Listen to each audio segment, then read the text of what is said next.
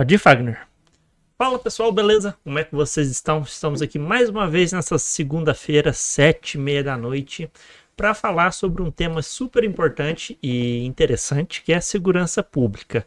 Para você que está nos assistindo, é, eu convido você a se inscrever no canal. Tem mais de 500 vídeos à disposição de vários temas com autoridades do setor público, do setor privado, tem as nossas últimas entrevistas foram com o Vinícius, que falou da questão Israel e Palestina, Rodrigo Costa, que falou sobre jornalismo, um pouco de política, o Caio Parreira, que falou sobre investimentos, e se você for muito curioso, lá no comecinho também tem uma série de vídeos quando o canal chamava Papo de Cripto, que a gente falou sobre criptomoedas e setores afim, beleza? É, então convido você a se inscrever e conhecer o canal. Beleza? É, esse é o aviso, aviso mais importante. Outro aviso é em relação ao que vai ficar passando aqui TV, que é a propaganda do Paulo Neder, que é nosso patrocinador, que é uma pessoa com mais de 30 anos de experiência em consórcio. É, ele é uma pessoa de muita garra para conquistar é, quem ele quer para fazer o consórcio. O Marcelo, que era uma pessoa anti-consórcio, virou uma pessoa pró-consórcio. Você fala para ele hoje, você financiou ele? Não, fiz consórcio. É, então, você confere os cortes desse episódio e também o, a, o episódio completo que está nos vídeos. Se não me engano, é o vídeo de número 61 e essa daqui é a nossa entrevista de número 91. Então, e o outro patrocinador, aqui é o Leandro da Carimbo Cultural, que organiza os eventos culturais, desde eventos é uma peça teatral que você precisa de uma ajuda para montar o projeto, desde um, até um evento de grande porte, como ocorreu Galeria Rock Fest, atrás do Palace Hotel, que foi uma parceria dele com a Galeria do Rock, lá de São Paulo. Então, se você é esse tipo de pessoa que precisa desse auxílio, é ele que você deve procurar, certinho? É, eu vou parar de falar muito, que o principal é a entrevista com o nosso convidado. E, bom, eu acho que não esqueci de nada, né? Acredito que momentaneamente não. Se eu esqueci, eu aviso no fim alguma coisa, certinho? Obrigado, gente. Obrigado, Ciro. Boa noite, Ciro. Boa noite, Fagner. Boa noite. Boa noite a todo mundo que nos assiste. Hoje nós temos o prazer e o privilégio de receber aqui o Tenente Esdras José da Silva, da Polícia Militar de Minas Gerais. E ele trabalha na parte de comunicação organizacional da, do 29 Batalhão da Polícia Militar e também é comandante do Tático Móvel, também do 29 Batalhão. Tenente Esas, muito obrigado por ter vindo, aceitado o nosso convite. Saiba que a partir de agora a casa é sua. Sempre que tiver a possibilidade e a disponibilidade, venha, entra que a gente senta e começa a prosear. Boa noite. Muito obrigado. Boa noite. Boa noite, boa noite, Ciro. Boa noite. É uma satisfação muito grande poder estar participando com vocês aqui. Né? Nós estamos aqui à disposição para falar um pouco sobre segurança pública, né? sobre poste de caldo, sobre turismo. Uhum. E vamos que vamos. Vamos embora. Marcelo, só te cortar um minutinho. Gente, é, entre os temas que a gente vai falar, até me esqueci, é, a gente vai abordar o acontecimento da Escola Dom Bosco, mas por uma questão de lógica, é importante a gente conhecer como está a segurança pública até a gente chegar lá. Então, vocês tenham paciência, que mais a gente vai comentar Sim. sobre isso. Exatamente. E a gente sempre começa, e isso é de praxe até uhum. do próprio canal, que é saber um pouco da própria vida pessoal do, do nosso entrevistado, da pessoa que está aqui conosco. E não deixaríamos de Tenente Etras de fora. Sim. Então, por que Tenente Polícia Militar, desde novo começou com essa vontade de se tornar policial, ou isso surgiu ao longo da sua jornada? Bom, é, é, eu sou natural da cidade de João Pinheiro, né, no noroeste de Minas.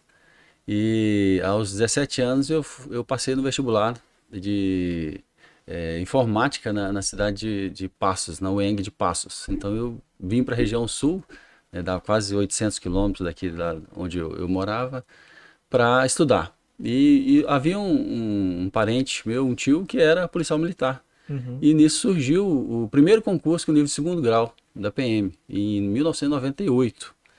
E ele me propôs se eu gostaria de fazer o concurso. Né? Eu falei, ah, já estamos aqui, vamos fazer. Eu passei de primeira né, nesse, nesse concurso. E aí o rumo mudou totalmente, né? Eu estava ia para a área de TI e depois é, fui para a área de segurança pública, que é bem diferente, né? Mas que depois também acabou que, que eu voltei a estudar novamente e acabou que os, voltou para a área de TI isso, mesmo? a área de TI é. também acho que era era para ser né uhum. é, então e, em 99 eu fui admitido no primeiro curso técnico de segurança pública é, e, e, na cidade de Passos que eu prestei o concurso e fui para Bom Despacho lá fizemos o, o, o, treinamento o curso durante um ano e meio e eu me formei soldado né, e fui designado para trabalhar na cidade de Guaxupé e em Guaxupé eu trabalhei no, no, policiamento rodoviário durante sete anos, trabalhei é, no policiamento ostensivo geral da uhum. cidade. E no ano de 2014 eu fui é, para Belo Horizonte fazer o curso oficial. Né? Antes disso, em 2002, eu passei num outro concurso também interno do, de curso de formação de sargentos. Né? Então fui para Belo Horizonte, fiquei dez meses lá e em seguida fui transferido para uma cidadezinha bem pequena que chama Venceslau Braz, no extremo sul também ali. A gente conhece pelo nome da avenida, né? É, justamente. Não lá, necessariamente a cidade. 1.100 habitantes, uma cidade é, muito pequena mesmo, um frio que é muito mais frio que aqui. Próxima a Maria da Fé, aquela, aquela região uhum. ali que geralmente tem as menores temperaturas no estado. Fiquei um ano lá em Venceslau Braz e retornei para Guaxupé. Né? E em 2014 eu prestei um novo concurso também, um curso oficial da, da polícia. Fui admitido, fiquei em Belo Horizonte mais um ano e retornei novamente para a área da cidade de Guaxupé como segundo tenente. Né? E tudo concurso interno? O primeiro foi o, o concurso de formação de soldados, ah, né, é. o concurso, uhum. depois concurso interno, ou seja, então para eu estar aqui hoje foram três concursos, né, mais de cinco anos de formação praticamente é, só na área de segurança pública. Cada patente é um concurso? Interno? Sim, sim. Você tem a, a possibilidade de, de, de, duas formas de admissão na, uhum. na, Polícia Militar, através do curso de formação de soldados e do curso de formação de oficiais. Para quem é bacharel em Direito, já pode fazer hoje o, o, curso de formação de oficiais, prestar esse concurso diretamente. Então são do, dois planos de carreira distintos. Uhum. Eu fiz o primeiro, que era, entrei como soldado, né, depois fiz o curso de habilitação de oficiais, que é para quem já era no mínimo segundo sargento, que foi o que eu fiz em 2002, né, o curso sargento.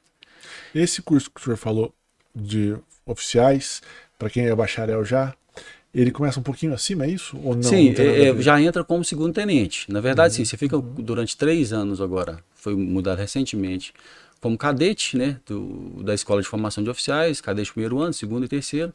Depois sai como aspirante, fica seis meses, seis meses no período de é, probatório e em seguida é promovida ao posto de segundo tenente. Então uhum. aí você galga direto ao plano de carreira de oficiais. Então você vai ter segundo tenente, primeiro tenente, capitão, major, tenente coronel e coronel, uhum. que é o último posto Não da vai instituição. Para rua ou vai para Sim, também? a atividade é eminentemente operacional. Uhum. Então é, é, a atividade administrativa nós chamamos de atividade meio ela é um apoio à atividade operacional. Uhum. Então, cada policial militar ele tem que passar pela, pelas duas atividades, né? Não necessariamente tem que passar, mas ele, ele tem essas duas possibilidades de passar. Uhum. É, Para trabalhar na, na, atividade administrativa, ele tem que ter uma experiência operacional anterior, senão ele não pula direto para a atividade uhum. administrativa, né? Então, tem isso. E hoje o foco do, do da Polícia Militar é sempre é, é, focar, é sempre é, é ter essa, essa, ênfase na atividade operacional. Uhum. Então a atividade administrativa ela é um apoio, então não justificaria eu ter mais gente na administração do que na, na rua, propriamente é. dito. Né? É o famoso mais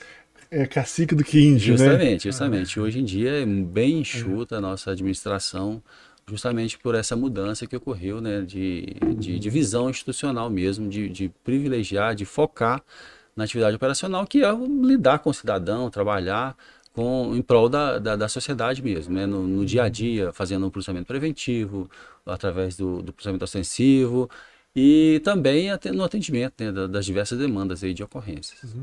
Então, você se encontrou na Polícia Militar.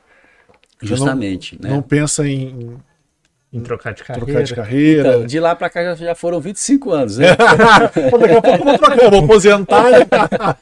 é, em abril de, de, de 24 eu completo 25 anos de serviço. Então, assim, Aí aposenta já... não? Não, eu, eu o, hoje o plano, o plano de carreira nosso prevê né, que você tem que trabalhar no mínimo 35 anos. Ah, tá. É, só que eu entrei tem, ainda. Tem bastante lenha para Era 30 anos até 2021, depois, com a mudança da, da, da, legislação. da legislação, passou para 35. Então, é, eu completo 30 anos de serviço, seria em 2029. Tem um pedágiozinho? Sim, coisa? tem um pedágio. No meu caso, são 300 e poucos dias que, uhum. que eu terei que trabalhar mais. Só que você tem a possibilidade de contar, por exemplo, férias prêmio, férias anuais, é, que você não, não tirou uhum. nesse período, em dobro, né? E se tiver algum tempo a ser averbado também na iniciativa privada ou outro órgão público, você pode somar também para completar esses 35 anos, 30 anos, no caso, né? Que eu ainda uhum. continuo na, na vigência anterior. E em 2021 eu solicitei a minha transferência aqui para Poste de Caldas. Já era primeiro tenente, eu tinha trabalhado na cidade de Nova Resende, é, Guaranésia e, e, o pelotão também de Muzambim. Então solicitei a minha transferência para cá, conversei bastante com a minha esposa. E eh, Ela Poços de Caldas. Sim, já se era. Um... Se bobear, quem incentivou? Falou, vamos para Poços.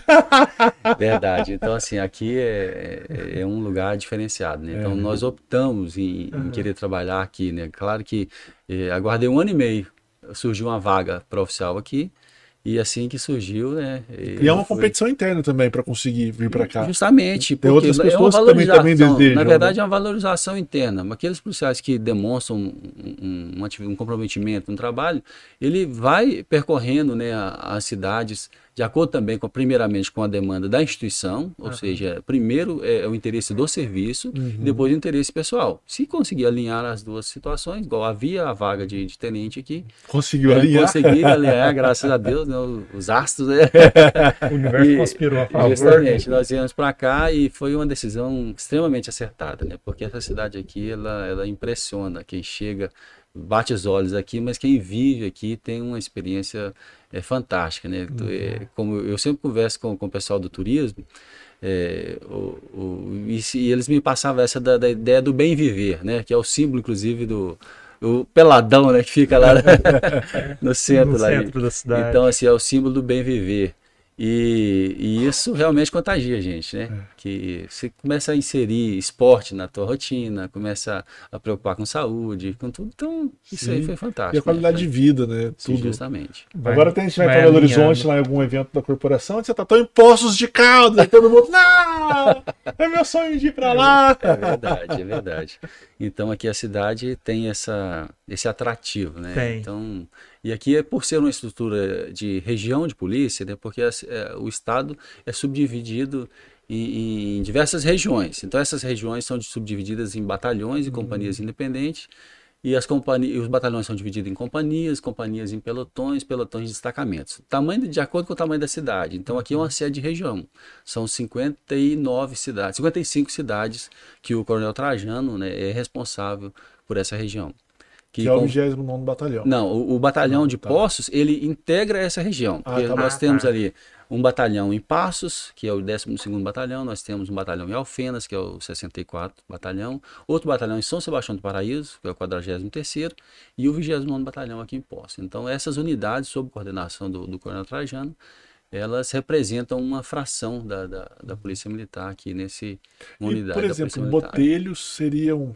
Botelhos é uma sede de companhia. Sede de companhia. Ou seja, nessa escala, né, então, nós temos o batalhão em Poste Caldas, uma companhia em Botelhos, uma companhia em Andradas e a companhia da sede aqui de Postos, né, que é a 162 CIA, comando do capitão Raikoski, e a companhia tático móvel, que é de recobrimento, né, desse apoio operacional para toda a área do batalhão. Né? Então, se surgir um problema lá em Botelhos, o tático maior pode ir lá apoiar também né, nessa forma de recobrimento. Que é o qual. Isso aqui é o que eu estou comandando agora. Comandante, sou responsável. Né? Ô, Tenente, vou pegar gancho já aqui na sua vinda para Poços, quando, para a gente até adentrar o tema, quando você chegou aqui, é, como que foi? Você, havia um alto índice de criminalidade ou estava mais tranquilo? Como se deu essa primeira impressão? Bom, é, Poços já tem essa sensação de segurança uhum. é, num patamar elevado, né, comparado com outras cidades que eu, que eu já passei. É, mas aqui está numa decrescente de 12 anos para cá, por exemplo, um índice mais alto que nós tivemos de, de criminalidade violenta foi 2014, 2015, é, 2016. Então foi um período que no estado inteiro isso foi o ápice mesmo de, de, de, de elevação de criminalidade. Tanto é que a, a mudança de postura que o, o Estado teve, a Polícia Militar, eh, após esses eventos aí foi muito grande. Inclusive essa de, de transferir o pessoal da atividade administrativa para atividade fim, de focar realmente, é, fazer uma gestão é, mais focada no resultado. De uhum. ter, pactuar a meta, de, de passar para os gestores, olha aqui, eu preciso, preciso me entregar alguma coisa. Não é só simplesmente um policiamento aleatório, entrar na viatura policial e, e andar a, a, Deus dará. E não, eu tenho uma análise criminal prévia, eu te mostro, olha só, aqui no bairro é, é, Vila Rica, nós temos um, um índice criminal de, de X crimes violentos, depois nós podemos falar sobre essa definição de crime violento, uhum. é, 10 crimes violentos, por exemplo, no último mês, no horário de, de 15 às 23. Então, eu não tenho como eu chegar lá e, falar, e, e lançar a maior parte do policiamento de, de 11 a, a meio-dia. Eu não estou sendo técnico. Eu uhum. estou trabalhando é, sem um, um, uma um tecnicidade, nem um critério né, científico. Então, é analisada essa, essa, feita essa análise criminal através da nossa é, seção de emprego operacional, que nós chamamos de P3, né? a polícia é dividida em P, né? P1, P2, P3, P4, P5. Cada um lida com a, com a área. Então a P3 faz essa análise, identifica os locais de, de um, uma reincidência criminal maior e a partir daí o comandante de companhia local ele direciona o, o, o policiamento para atuar preventivamente naquele local para realmente trazer de volta ou até prender aquele, aquele criminoso que está atuando de forma contumaz naquele ambiente e trazer de volta a sensação de segurança. Resolveu aquele problema? Então, ou seja, vamos analisar como que está o cenário na cidade inteira, como que está, igual eu falei com vocês a questão da, da setorização. Uhum. Posto de Caldas é dividido em cinco setores, né? E, e, cada setor desse tem um gerente responsável, um tenente que cuida é, daquela área ali como se fosse a cidade do interior dele. Uhum. Vocês entenderam? Então, assim, uhum. eu tenho aquela cidadezinha pequena, que é essa mini cidade dentro de Poste Caldas. Seria como se fosse subprefeitos. Justamente, assim. é nesse conceito. Né? Então, esse é, gerente, ele tem a autonomia para fazer a gestão do recurso humano, do logístico, que vai analisar também separadamente, fazer, cuidar das redes protetivas que nós temos, interar com a comunidade, identificar os problemas, às vezes o problema que, que eu imagino que você tem não é aquele problema que você realmente tem. Uhum. Várias situações aqui que nós é, é, tivemos, casos de que, de que ah, nós estávamos preocupados, às vezes, com, com um índice de, de roubo em determinado local, e na verdade era perturbação de sossego que afligia aquela comunidade. O pessoal fala, ah, mas tem muita moto passando aqui, fazendo, é, estralando o, o escapamento aí, e, e, som alto e tal, ou seja, nós fizemos uma ação específica porque ela trouxe a, a, sensação de tranquilidade novamente, e não era, a gente estava achando que seria roubo, não era, era um ou outro crime violento que tinha acontecido naquele lugar que não estava impactando tanto assim aquela, aquela sociedade ali. Então essa subdivisão é muito importante para dar cara. Certo. Ou seja, não é simplesmente eu saber que, que tem a Polícia Militar em posto de causa. Não, eu sei que o Tenente Esas é o responsável pela Companhia Tático Móvel. Eu sei que o Tenente Tiago é o responsável pela zona é, é, oeste de Poste de Caldas, que ele vai cuidar ali tudo daquela região. E ele vai participar das reuniões, ele vai conversar com as pessoas que são é, é, ele representantes pela rede de vizinhos. Justamente, ele que vai ali atuar é, com auxílio do, dos sargentos que são subsetorizados, ou seja, essa subdivisão ela, ela mostra uma integração muito maior. Então você sabe quem que cuida do pedaço. Tá? A ideia a é essa. de modo geral não tem essa informação, tem? Tem, porque tem. aqueles que participam, você pode chegar em qualquer bairro e fazer assim, ah, qual que é a, rede de vizinhos protegidos que vocês têm aqui? Ah, eu tenho aqui a, a rede de vizinhos do Primavera, que é realmente uma, um modelo, uma das redes modelo que nós temos aqui. E, e lá, é, todas essas demandas, não é simplesmente trazer a demanda para a polícia é um, um, cuidar do outro, sabe? Uhum. Antigamente nós tínhamos aquele do vizinho é, é fofoqueiro, né? Que uhum. ficava cuidando da vida. Não, é um conceito benéfico desse Sim. vizinho. É um fofoqueiro que, do bem, né? Do bem. Então, ou seja, eu sei que, por exemplo, se você é, é vai, vai é, fazer uma viagem é, e de repente tem um veículo estranho na porta da tua casa, eu, eu aquilo para mim é estranho, sabe? Uhum. Eu me importo com, com, com o que é, com você, digamos assim. Eu sei que você pode sofrer um prejuízo, que uma hora esse prejuízo pode chegar em mim também. Uhum. Então essa, essa integração entre os vizinhos ela é muito importante nesse contexto de segurança pública. Aí o pessoal começa, né? aí de repente surge um, um, um, alguém que não é conhecido no bairro, entrou no bairro ali. Alguém já vê aquilo ali, tá, a senhora está lavando a calçada, já nota e fala, não é morador já tira uma foto discreta, já joga no grupo, fala, pessoal, tem esse, esse rapaz estranho aqui. Aí de repente o, o, gestor local já reconhece que é um autor, quanto mais de furto uhum. na cidade. Fala, ó, pessoal, esse, esse, rapaz aí já cometeu alguns furtos, ó, fiquem atentos. De repente ele direciona um, uma equipe para fazer uma abordagem, identificar aquela pessoa realmente, saber se ele está com algum, alguma intenção diferente para aquele local. Então isso aí ó, traz uma, uma sensação de segurança muito grande aproxima a, a, a comunidade da polícia e, é, é, digamos assim, é, chancela o que, que, é o nosso trabalho, uhum. né? que é essa questão de preservação da ordem pública. Né? Não, é, não, tem que esperar o problema acontecer para eu uhum. atuar, eu tenho que atuar com ferramentas é, é, precisas, ferramentas eficientes, de forma antecipativa, para não, não, que o problema não aconteça. Né? Uhum. Interessante. É, Tenente, uma, um material que vocês fizeram e eu vi na apresentação que foi feita na Câmara, eu, apareceu um número lá muito interessante, foi o número de, se não me engano, de delitos no centro da cidade. E apareceu, se não me engano, acho que 20%, alguma coisa assim, do total. Redução, você fala? Não, tipo assim, dos 100% de delitos que ocorreram, 20% ah. foi ao, no centro, se eu não me engano.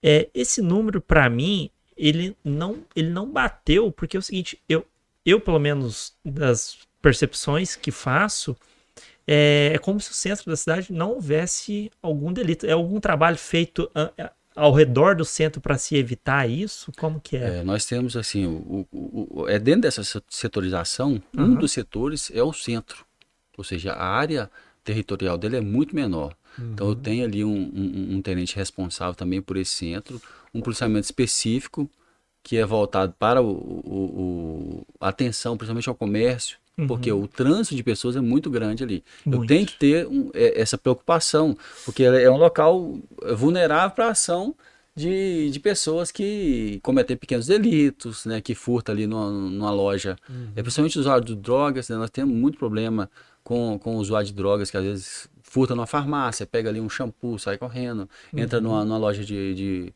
de, roupa, furta ali uma, uma, peça de roupa. Então, essa atuação, justamente, nós temos aqui a rede de comerciantes protegidos, de acordo com, com essa rede, então, os comerciantes também ficam atentos. Qualquer suspeito que existe, da mesma forma da rede vizinha protegida, funciona a rede de comércio. Então, ah, a gente sim. segmentou essas redes protetivas de acordo com os interesses. Uhum. Nós temos a rede de hotel protegido, rede de bancos protegido, rede lotéricas, rede de comerciantes, rede de vizinhos, que é a, a, ah, precursora que, de, dessa, dessa metodologia. Então, isso dá uma, uma dinâmica totalmente diferente, porque as pessoas têm o um contato direto com, com o policial responsável também, e essa situação preventiva, que ó, ó, a fulana que já fez um furto aqui semana passada, está rodando aqui de novo, já posta no grupo. Uhum. O pessoal já fica atento. Se essa pessoa entra na loja, alguém já fica de olho. Uhum. Porque eu, te, eu sempre é, menciono esse fato. Nós não temos problema de furto na loja dos chineses, sabia? Não? Não? Muito, assim, raríssimos os casos. Mas já, já fizeram. Qual que é o diferencial que nós temos na, loja do, dos Tem vários seguranças lá na porta, sim? Todo mundo, cada um olhando um, um, um, um corredor. Já observaram isso? Já. Então, assim, isso que a gente sempre comenta com o pessoal. Se não tem alguém ali que vai observar, que vai olhar, né, deixar no, no self-service do, do, produto, vai, uh, o, o, criminoso vai ver essa vulnerabilidade e vai cometer o delito. Uhum. Então, assim, a gente sempre orienta. Às vezes, uma farmácia quer fazer uma promoção relâmpago de um determinado produto, o que, que ela faz? Coloca uma gôndola na entrada da farmácia. Você não tem que nem que entrar na farmácia é, e já percebe aquele produto. Então é um prato cheio para alguém que quer fazer um furto ali já sai correndo. Então a gente sempre trabalha com. Tem a rede de farmácia protegida também. Orientamos, conversamos com o pessoal, temos reuniões periódicas. Né, para que essas medidas antecipativas sejam tomadas. Uhum. Não fica só ali na, na sorte. Né? Ó, lá, se furtar, furtou. Não, não é dessa forma. Uhum. Porque aí você pesa um, a, a, incidência criminal, é, é, prejudica o nome da cidade, inclusive. O turista vem aqui e tem um, um, uma carteira furtada, tem um veículo dele furtado. Então, assim, a, a cidade perde com isso. E não só o turista, mas qualquer morador que vai no centro resolver um problema, fazer um passear, uhum. que seja, uhum. de repente ele está sendo importunado, está sendo é, agredido ali, né, por, por, alguém, então isso vai ficar uma, uma mácula que vai ser prejudicial para essa uhum. sensação de segurança. O que a gente tem percebido, é. Tenente, é que tem é. muitos pedintes, né, na, no comércio, assim, no centro da cidade, de um modo geral, e isso acho que tem até o, o, prefeito comentou muito isso, que é uma preocupação da, da, própria prefeitura tentar minimizar isso. E eu acredito que isso também acaba desaguando na quantidade de pequenos furtos, ou mesmo importunação à tranquilidade das pessoas que ali transitam. Como é que a PM tenta é, minimizar essa quantidade de ou pequenos furtos ou de essas abordagens? de um modo geral, se tem como fazer alguma coisa, porque tem muita coisa que às vezes não dá para fazer, porque às vezes a pessoa também tem o direito de ir e vir dela. Sim. É, nós temos uma parceria muito grande com, com o Poder Municipal, principalmente a, Secretaria de Defesa Social, é, abordagem social, pessoal muito parceiro, nós, a gente trabalha sempre de forma conjunta. Sempre que chega alguém de fora na cidade, a abordagem social qualifica essa pessoa, nós fazemos uma consulta prévia de como que é o antecedente criminal uhum. dessa pessoa, se ela tem algum mandado de prisão, e, e já orienta a, a, a, o pessoal da abordagem que se essa pessoa não tem nenhum vínculo aqui com a cidade, ela não está aqui simplesmente para turistar ou está aqui para visitar um parente, ou que ela, ela vai trazer um transtorno, né, entre as possibilidades, para que a abordagem social também providencie que essa pessoa retorne para o local de origem dela. Né? Então, assim, é, é uma dificuldade porque a cidade sendo turística, várias pessoas vêm para cá Vem para cá. Inclusive, existe um, uma rede paralela aí de que aqui é uma cidade boa para se pedir as coisas, né? Porque o turista tem aquela boa vontade de ajudar. De ajudar. E muitos se valem dessa boa uhum. vontade para poder se to tornar profissionais dessa área. Uhum. Então, nós temos identificado essas pessoas, constantemente são, são feitas abordagens, identificação. E, e, se elas descumprem alguma medida, porque a maioria deles já tem alguma passagem na justiça, já tem um, um processo anterior, e, e essas fiscalizações desses processos, por exemplo, a pessoa foi penalizada, foi é, apenada numa determinada medida é, é judicial. Você não pode estar é, tá na rua depois das 22 horas, uhum. você não uhum. pode é, frequentar determinados locais, você não pode consumir álcool em via pública. Então, a gente faz essas fiscalizações também, reporta o Poder Judiciário quando há o descumprimento. Então, assim, são várias ações, é, e principalmente a questão de alerta para os comerciantes, para o, o, os transeuntes, né?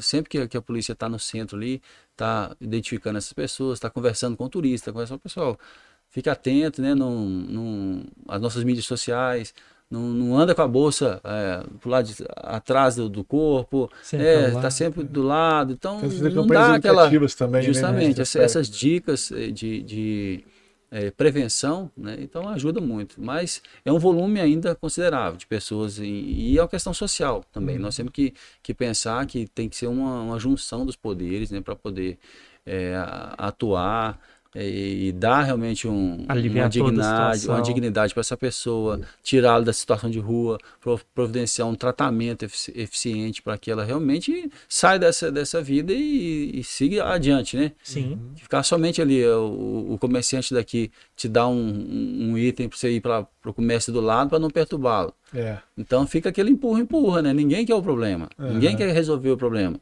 Então a administração é, atual tem, tem essa preocupação, tem, tem já nos, nos apoia nisso, né, de estar tá, é, buscando soluções conjuntas para esse problema também que tem afligido a cidade. E existe até é, uma curiosidade aqui agora, existe uma integração de tudo isso junto com a Guarda Municipal também? Temos, Ou tem a Guarda sim. Municipal também, às vezes, fica é, setorizada por uma questão estratégica? Bom, a Guarda Municipal é, é um, um, um, órgão é, fora né, de, desse da, contexto da, da, da, polícia, polícia, né? Eles têm autonomia, ele representa o, o município, tem a, a missão principal da, de preservação do, do, dos espaços públicos, né? Uhum. Da manutenção, da guarda do, do espaço público. E nós atuamos de forma conjunta, em várias operações de abordagem justamente desse pessoal, né, de identificação.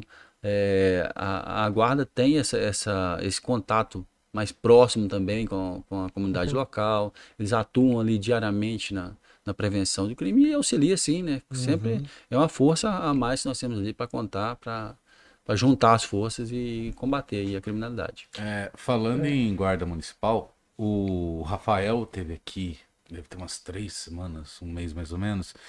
É, ele falou que do, da questão Quem do que é efetivo. Rafael? Ele é da secretário de Defesa Social. Isso. Ah ele que infelizmente o efetivo é menor do que a cidade necessita, no caso, no caso falando da guarda municipal.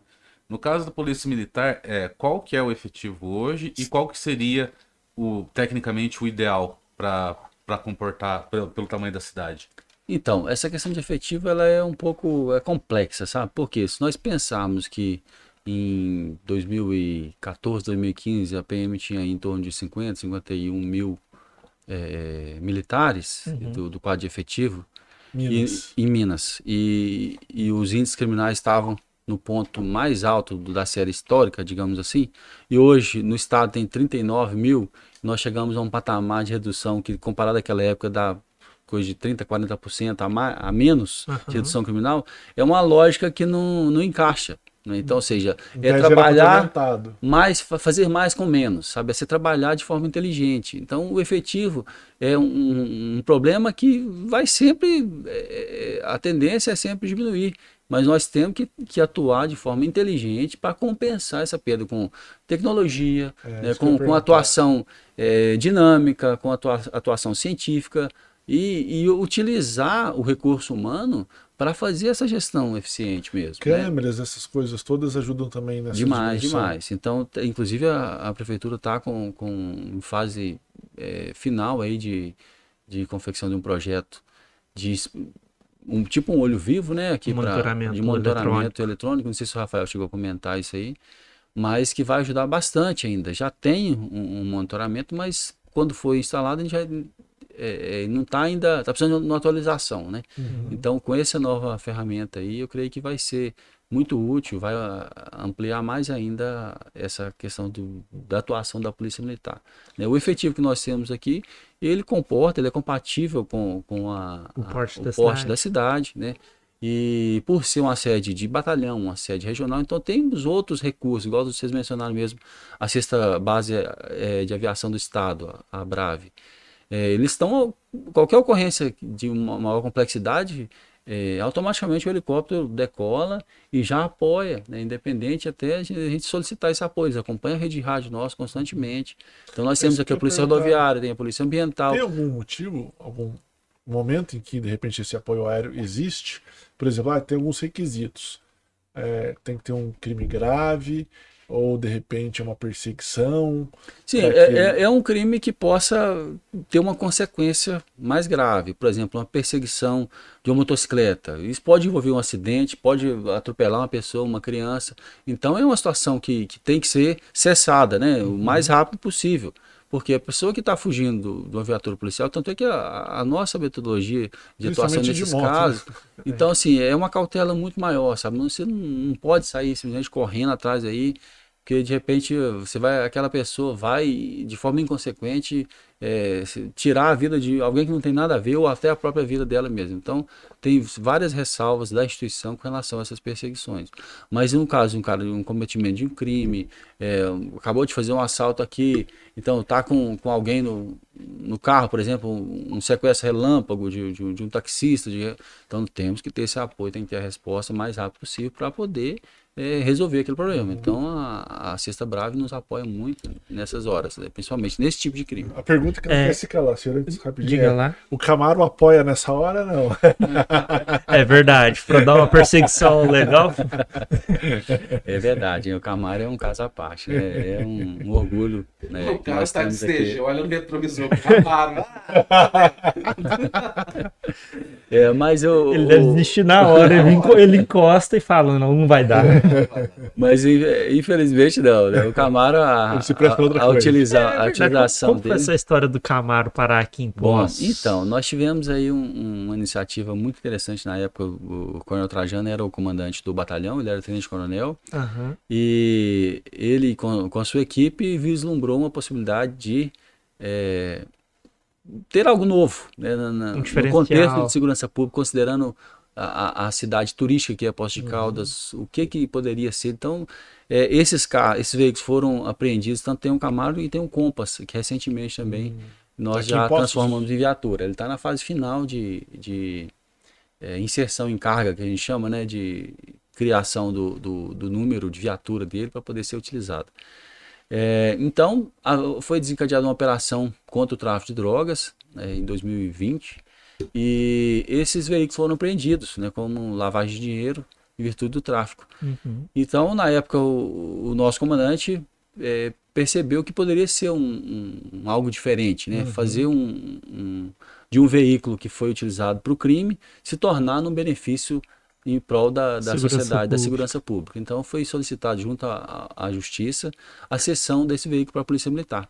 Então, foi concedido E ele foi caracterizado como viatura policial em parceria com a prefeitura e diversos órgãos. Uhum. E, e, ele foi inserido como viatura policial, ele é uma viatura policial normal, igual as outras, né? Tem um prefixo, tem tudo. E ele atende justamente o policiamento turístico. E qual que foi a ideia? É transformar um, a polícia militar também, inserir a polícia militar nesse contexto turístico. Nós temos ali um uhum. ponto turístico itinerante, que é a uhum. Polícia Militar de Minas Gerais. Então você, você tem ali uma viatura que qualquer local que ela chega, ela atrai os olhares, atrai as uhum. pessoas. Ela desperta então, atenção. houve um treinamento específico para o militar, que, os militares que atuam no policiamento turístico. Nós temos aqui uma rede integrada de proteção ao turismo, que foi criada justamente para poder absorver essas demandas, para colocar o policial militar em, em, uma posição de integração direta com a comunidade. Uhum. Então, se ele está ali o polícia chega, chega uma criança, quer tirar uma foto, que aí nisso ele conta a história do Camaro, ele fala que foi um veículo tomado do crime organizado, que veio para somar na cidade. Então nós já emprestamos ele em diversas cidades aí, ah, é? São João del Rei, Belo Horizonte, é, Tiradentes, Lagoa Santa, é, várias cidades já, já fizeram o pedido, então vem o guincho aqui, leva ele embarcado, né, para não ter uhum. risco de de algum acidente, é, alguma senão, coisa. imagina o Zema. É. O Zema tem infarto. Bateram o carro. Fala no orçamento do ano que vem. Trepa, meu Deus. Então, aí o, o pessoal ficava falando, nossa, mas por que vocês compraram? Não foi comprado. Na verdade, é. era assim, não teve um custo é, de aquisição desse veículo. Só então, a manutenção Justamente, dele. é feito é, é, via parceria com a Prefeitura Municipal, via parceria com, com a sociedade civil organizada. Então, nós temos aí é, vários parceiros que nos ajudam nessa questão do Camaro. Então ele se tornou é, essa, esse símbolo né, da, cidade. Uhum. Até foi uhum. engraçado que em Belo Horizonte, no Natal passado, ele ficou um período lá. Uhum. Aí alguém daqui de Posse entrou no Instagram da PM e comentou, né? Falou assim, aqui, o Camaro é de Posse, devolve logo. É. Não vai ficar com Camaro aí não. Mas é muito bom. Eu trabalhei né, na época, da, da, eu estava no, no, setor centro, né, que é uhum. o que cuida do policiamento turístico. Então nós trabalhamos nesse projeto juntamente com, com, o nosso comandante e foi uma satisfação muito grande de ver algo que nasceu e, e se consolidou. Né? Hoje é uma referência, é um, um, um veículo que em qualquer local né, teve uma repercussão nacional Eu, mesmo na época. Né? Acho né? que a última aparição dele mais de repercussão foi no encontro de, de carro antigo. Justamente. Ele ficou em exposição junto é, com uma aquela caminhonete antigona. É... A Veraneio. Veraneio, isso. Ficaram os dois lado a lado. Ficou tipo um antes e depois. E justamente, foi essa é, a ideia mesmo de, de o comandante teve de, de trazer esse carro antigo para mostrar né, essa, essas diferenças que existem. Mas que foi bem legal. Tem o saudosista, né, que gosta. Ah, Sim. Ah, não, só na minha época, se você chegasse na rua, todo mundo já corria. Ô, Tenet, e como é que fica agora, fim de ano? Aumenta. Eu perguntar uma coisa do Camaro. Pode. Como curiosidade. Você quer dar uma voltinha, né? É, não, é, é isso que eu ia perguntar da voltinha. São duas coisas, na verdade. A primeira é: tem sorteio para dirigir o Camaro? Porque provavelmente os policiais falam, não, eu quero. Não, vai ser dirigir aquele carro lá, Camaro sou eu. Você vai de palha de vento hoje. Alguém já se decepcionou Falei assim, pô, fui, né, fui preso. Ah, vocês podiam me levar de Camaro, então já que eu tô preso, me leva de Camaro. É, na verdade, não tem, assim, essa, essa ressalva. É essa claro parte que, não tem essa conversa, né? É, o, o, no caso do, da seleção de motores, nós fizemos um treinamento com a equipe, né? Então todos já estão acostumados, é um carro comum, um carro automático, então tem uma motorização diferente, ele, salvo engano, são 480 cavalos de potência, né? Nossa. né? Então é, é, uma aceleração diferente. Então você não pode empolgar, não, senão faz um. Senão você baixa um da frente. então, se os militares não têm essa, essa questão de, de, separar quem que é que dirige, quem não dirige. Então todos são treinados, tem, tem a, ali a, a consciência de qual que é o símbolo, né? O que que eu estou fazendo aqui? Eu estou trabalhando no processamento turístico, esse veículo, então é para interagir com a comunidade. Por isso que todo mundo chega, a gente conversa, tira foto, é, tá sempre ali fazendo esse contato mais próximo possível, né? Uhum. E já teve alguns que quiseram, já, né? preso, já. que ó, não vai me levar de Camaro, não. É. Acho que na mente da pessoa tava, fui preso, mas eu vou com classe, né? É, já que estou preso de Camaro, tá tudo bem. Ai, é, meu tipo... Deus. O, o Tenente, e agora, de boa. E agora, nesse fim de ano, a cidade é bomba com o turismo. É, é diretamente proporcional ao aumento da criminalidade com esse aumento do turismo ou é, traz um efetivo maior de policiais para ou já até um próprio planejamento, ou, né? É, ou Sim. já um planejamento. Entre, dentre os, é, os objetivos que nós temos com a criação da rede integrada, proteção do turismo, essa situação antecipativa. Uhum. Ou seja, eu tenho ali é, diversos órgãos envolvidos, eu tenho a Guarda Municipal, tenho o Demutran, a Secretaria de Defesa Social como um todo, tem a Polícia Militar, a Polícia Civil. Então a gente participa de um planejamento antecipado para prever ali o que, que pode Já ser feito. Né? Qualquer nós tivemos ali, por exemplo, o, o Júlio Fest foi extremamente tranquilo, não tivemos nenhum registro de crime violento. Justamente por isso, né? não é que vai aumentar a quantidade de policiais na rua, nós vamos atuar naqueles horários que tem maior é, possibilidade de, de, crime. Então, a atuação totalmente científica mesmo. Então, essa junção aí, o lugar que, que a Polícia Militar não está, a Guarda Municipal cobre. Então, essa integração faz com que realmente o, o aumento circunstancial do turismo, que tem sido muito grande ultimamente, não impacte tanto no problema de segurança pública, uhum. natureza de crime, aumento, elevação de crime. Uhum. Muito pelo contrário, nós temos conseguido manter os índices é, de forma satisfatória e... É, tanto é que várias autoridades públicas, o governador, o principal deles, eu acho, sempre menciona a segurança pública em Minas Gerais. Justamente. É, o ano passado, né, a PM de Minas foi considerada a, a Polícia Militar. O Estado de Minas foi considerado o estado mais seguro do Brasil. Uhum. Né, e também o, o, nosso batalhão, o 20 Batalhão, foi considerado o terceiro melhor batalhão do Estado de Minas em redução de indiscriminalidade. Perdia para quem que mole pergunta? Para Belo Horizonte ou não? Eu não recordo as cidades, mas é, não, é, não é, é cidades menores, né? cidades menores que ficaram em primeiro e segundo. Se não me engano, é, é, foi Itajubá e a outra cidade eu não recordo. Mas, assim, são vários quesitos né, dentro daquele papo inicial que nós tivemos lá, dos índices de criminalidade violenta, uhum. é, dos índices de furto, índices de apreensão de arma de fogo, é, índices de operação lei seca, por exemplo. Então, são um conjunto de índices que são analisados e a partir dessas metas que são pactuadas em nível estratégico, tático e operacional, estratégico, o que é em nível de Estado, o, o tático, o nível de regiões e o operacional aqui na, no próprio batalhão. Então são estipuladas metas e mensalmente a gente acompanha através da gestão de desempenho operacional, né? o comandante reúne a sua equipe uhum. e define ali, olha, o que, que nós fizemos de errado esse mês, o que, que nós podemos melhorar, quais são os, o, o, a prospe... qual é a prospecção de eventos que nós vamos ter, uhum. o que, que nós uhum. precisamos de fazer diferente ao tático móvel. Você tem que ficar aqui nesse local porque vai ter um, um possível aumento de, de, de, de circulação de pessoas nesse período. Então, essa atuação preventiva é que dá realmente esse resultado, né? que traz esse resultado tanto na redução criminal quanto no aumento da sensação de segurança. É, o Tenente, e Posto de Caldas, pelo fator proximidade de São Paulo, é, está correndo algum risco de eventual é, deslocamento de, das facções maiores a adentrar, fazer aqui uma rota de entrada? Bom, já tem algum. Por exemplo, alguns... o mais famoso é PCC Comando Vermelho. Sim.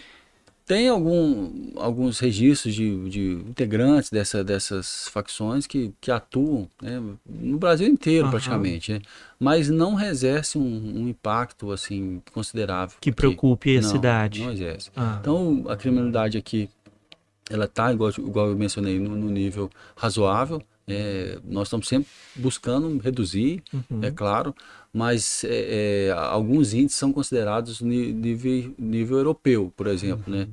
É, o índice de homicídio, por exemplo, é, é, um que, que é compatível com, com alguns países de primeiro mundo. Né? Aqui a, a cidade de Posto Caldo houve já no batalhão. Hum, que bom. É, vou aproveitar aqui do nosso chat. Tem duas, dois questionamentos que o pessoal mandou. Eu achei bem interessante. Eu, você quer fazer o primeiro? É, primeiro. Ou você quer fazer o último aqui? Pode ser. Tá. Primeiro, eu, só ia comentar, né? Mandar um abraço para Ságia. Sim, sempre está tá sempre participando. participando conosco. E o Marcos Prado, ele primeiro parabeniza o trabalho da Polícia Militar. E ele pergunta assim: há um aumento no policiamento contra os motoqueiros, que sempre é, aumenta a quantidade de infração gravíssima? Tem alguma coisa relacionada a esse tema em específico? Por exemplo, muitos motoqueiros que né, fazem é, corredor, fura, sinal, alguma coisa, tem aumentado algum o policiamento, tem intensificado o policiamento em relação tem a isso? Tem uns que sobe a CIS achando que vai chegar no céu. Ou normalmente só quando. Pegando galeio. Às vezes não, não sabe tanto, né?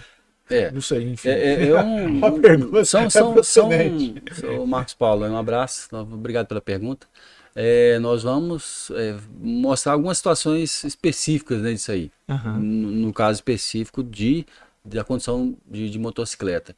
O, nós temos que trabalhar primeiro com o profissional, Sim. aquele que exerce a sua atividade é, remunerada, né, o, o motofretista, é, e os deliveries, né, que Uhum. estão a- atuando, estão defendendo o pão de cada dia, mas que alguns se aproveitam dessas condições para poder é, fazer o, o- infringir, né, a infração, Uhum. cometer infração de trânsito. Então, nesses casos, então, existe um- uma atuação específica. Nós temos aqui o, o grupo, chama GPMOR, que é um grupo especializado né, de policiamento, que atua com motocicleta. Aham. Nós temos aqui, a, a, a gente chama de, de eh, MP, né, as motopatrulha, que também atuam tanto na área central, quanto sob demanda em, em determinado local que existe denúncia, que está ocorrendo esse tipo de crime. Então, eles vão fazer essa repressão qualificada Tem em cima Tenente. Olha, são, são, são algumas equipes que nós temos disponíveis né, para atuar tanto no GPMOR quanto no, no policiamento é, é, das, das, a gente chama de Mike Papa, né, que é o, o- a moto patrulha. Uhum. Então eles atuam tanto na área central quanto sob demanda em algum local que, que tem essa, esse aumento né, de um, uma incidência. As redes vizinhas chegam a denúncia, está acontecendo muito, muita perturbação de sossego aqui, é, muito motociclista é, fazendo infração de trânsito. Então a gente direciona o policiamento através do, do- da avaliação do nosso comandante, comandante de companhia, percebe essa, essa carência e desloca o, o efetivo. tá? Até o próprio tático móvel mesmo atua nessa, nessa cobertura para é, minimizar esse problema, né? Porque ho- hoje em dia a motocicleta tem demais, né? Então Sim. nós sabemos a quantidade e fazemos muita campanha é, preventiva também. Tem a, a rede de motociclistas protegidos que é, atua como fosse o, o- o motociclista padrão. Né? Nós temos lá quem é inserido nessa rede é aquele que tem um, um perfil que segue a- o regulamento, que é um eu cara que que tá né? inserido nessa rede. Aí, ó. Vou te Porque, mandar o porque, os, convite lá. porque os motociclistas me buzinam pra mim, você acredita? Fala pra você, Então. você não vai andar nessa motoca aí não, É porque Marcelo? eu tô muito devagar no negócio ali. Vai, sai da A frente, gente mano! atua também com, com a equipe do Demutran, desenvolve operações conjuntas, justamente para abordar essas pessoas que Uhum. estão infringindo as leis de trânsito e orientar ou multar, que seja, dependendo da, da situação, situação. para que aquele problema deixe de existir. Mas Uhum. a atuação é, é rotineira, é constante. Entendi. Ó, agora quem mandou a pergunta foi o Zé Carlos Silva. Ele perguntou se, em relação à zona rural, se tem algum programa específico de segurança. Justamente, nós temos sim. um- hoje, inclusive, hoje, inclusive, está acontecendo um, um treinamento para a patrulha rural aqui do 20, aliás, da 18ª região, que é a sede aqui. Então, nós temos aqui durante quatro dias militares lá de Alfenas, das cidades vizinhas de Alfenas, de Poços de Caldas, de São Sebastião do Paraíso, de Guaxupé, e que estão aqui fazendo justamente esse treinamento. A patrulha rural, ela vai nessa nessa vertente do policiamento preventivo, policiamento comunitário, né? ou seja, no ambiente rural nós temos também diversas demandas de furto, eh, demanda de intranquilidade pública, às vezes quadrilhas eh, eh, utilizam da zona rural para fixar uma base. A- Antigamente tínhamos muita questão de explosão de caixa eletrônico. Eles alugavam chácaras ou até a- algum sítio para montar aquela base operacional ali para ficar mais mais, distante, né? justamente ficar mais alheio ali a, a uma, a uma situação de, de, de fiscalização. Então, atuamos diariamente, nós temos o lançamento aqui da, da Patrulha Rural, que atua por município, né? tem a, a responsabilidade territorial, a patrulha de, Poços de Caldas, lá em Andradas temos a patrulha que atua no município de Andradas. Então, cada cidade tem a sua patrulha rural, que tem esse objetivo de fazer o contato direto, de- desenvolver operações, ações e operações na zona rural, preventiva, contato comunitário. Às vezes chega ali um- uma quantidade de, de funcionários para trabalhar na colheita do café, por exemplo. Então nós prestamos essa assessoria para os proprietários, de consultar essas pessoas se tem algum, algum mandado de prisão, se tem alguma pessoa que está ali com alguma intenção que não seja propriamente trabalhar. Então a gente sempre tem essa parceria com, com os proprietários rurais para é, minimizar esses danos né, e fazer uma atuação preventiva também através da, da patrulha rural. E essa patrulha, ela é efetivamente patrulha ou ela fica mais tipo, esperando alguma, alguma ocorrência e vai até o local? Dioturnamente. Então ela faz primeiro um trabalho preventivo de catalogar, catalogar todos os proprietários. Cada propriedade rural aqui, ela recebe um, um número, né, um número e uma localização geográfica. Por exemplo, se hoje a equipe que está na patrulha rural conhece determinado é, é, proprietário uhum. e no, amanhã houve uma troca, por exemplo, uma outra equipe assumiu o serviço, ele não tem no conhecimento geográfico daquele local, ele utiliza né, as coordenadas de GPS, insere no, no aplicativo da, da patrulha rural que tem e desloca né, através de GPS até nessa, nessa, nessa propriedade para poder prestar esse atendimento, seja ele emergencial ou verificação de denúncia. Então é feito o preventivo, não só sob demanda. Né? Alguém ligou no 190, ah, acabar de furtar aqui um, uma vaca aqui no sítio tal. Não. Então é feita um, uma passagem periódica nessas propriedades, esse contato. Então, para justamente trazer uhum. essas demandas que, que a comunidade rural tem, né, que a Polícia Militar atua também como uma de suas vertentes aí de policiamento. O, o crime na, na, área rural, ele é mais sazonal, por exemplo, ele acompanha às vezes épocas que coincide colheita ou ele tem uma certa linearidade. Sim, ele tem sim essa, essa lógica de, de sazonalidade, porque é, é quando tem a, a, maior disponibilidade de um produto a ser furtado. Por exemplo, o café, que a região nossa aqui toda produtora de café. Nesse período, inclusive, o horário de atuação da patrulha rural ele é alterado.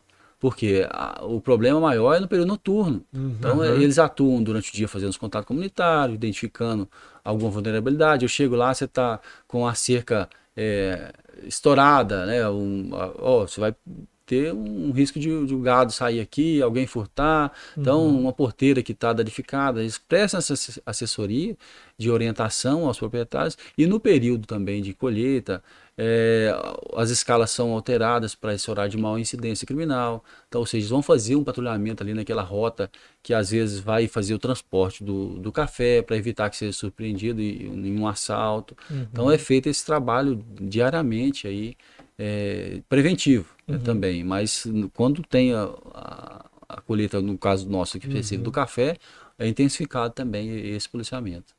É, como o senhor comentou, às vezes talvez em bares ali, né? Que o pessoal, de repente, que faz a colheita do café, vai para os bares, e aí ali talvez tome umas canjiburininhas a mais. É, tende a causar um pouquinho mais de problema. Ah, o mais, o, um problema nessa natureza assim seria, por exemplo, a informação privilegiada. Né? Tô lá, às vezes o, o senhorzinho tá né, num momento de descontração dele, ah, acabei de colher meu café ontem, tá todo lá em casa, graças a Deus deu 100 sacos de café. Às vezes alguém tá antenando ali e fala assim, ó, hum. o fulano tá com 100 sacos de café lá. Então essas orientações a gente passa também, né? uhum. né? A pessoa evitar de deixar o, o, café colhido na propriedade, já encaminhar na primeira oportunidade para as cooperativas, né? não fazer é, é, o envasamento em, em, sacos desses menores, 60 quilos, porque você facilita o furto, já armazena aqueles bags de, de, de 500 quilos, por exemplo, né? Uhum. Então isso aí facilita é, previne mais, mais uhum. o crime. Então essas orientações também são passadas constantemente para que a, a comunidade da, da zona rural também tenha tranquilidade, tenha essa sensação de segurança e possa estar atuando de forma é, parceira da Polícia Sim. Militar. É, Tenente, um, algo que você mencionou, até a gente comentou que falaria mais para frente, não me recordo agora o termo certinho, era em relação aos crimes graves. Sim, o, o, o, a nomenclatura dos crimes violentos, né? Sim, é, aqui em Poços há uma alta nomenclatura de crime. Ah, nomenclatura, há uma alta nomenclatura.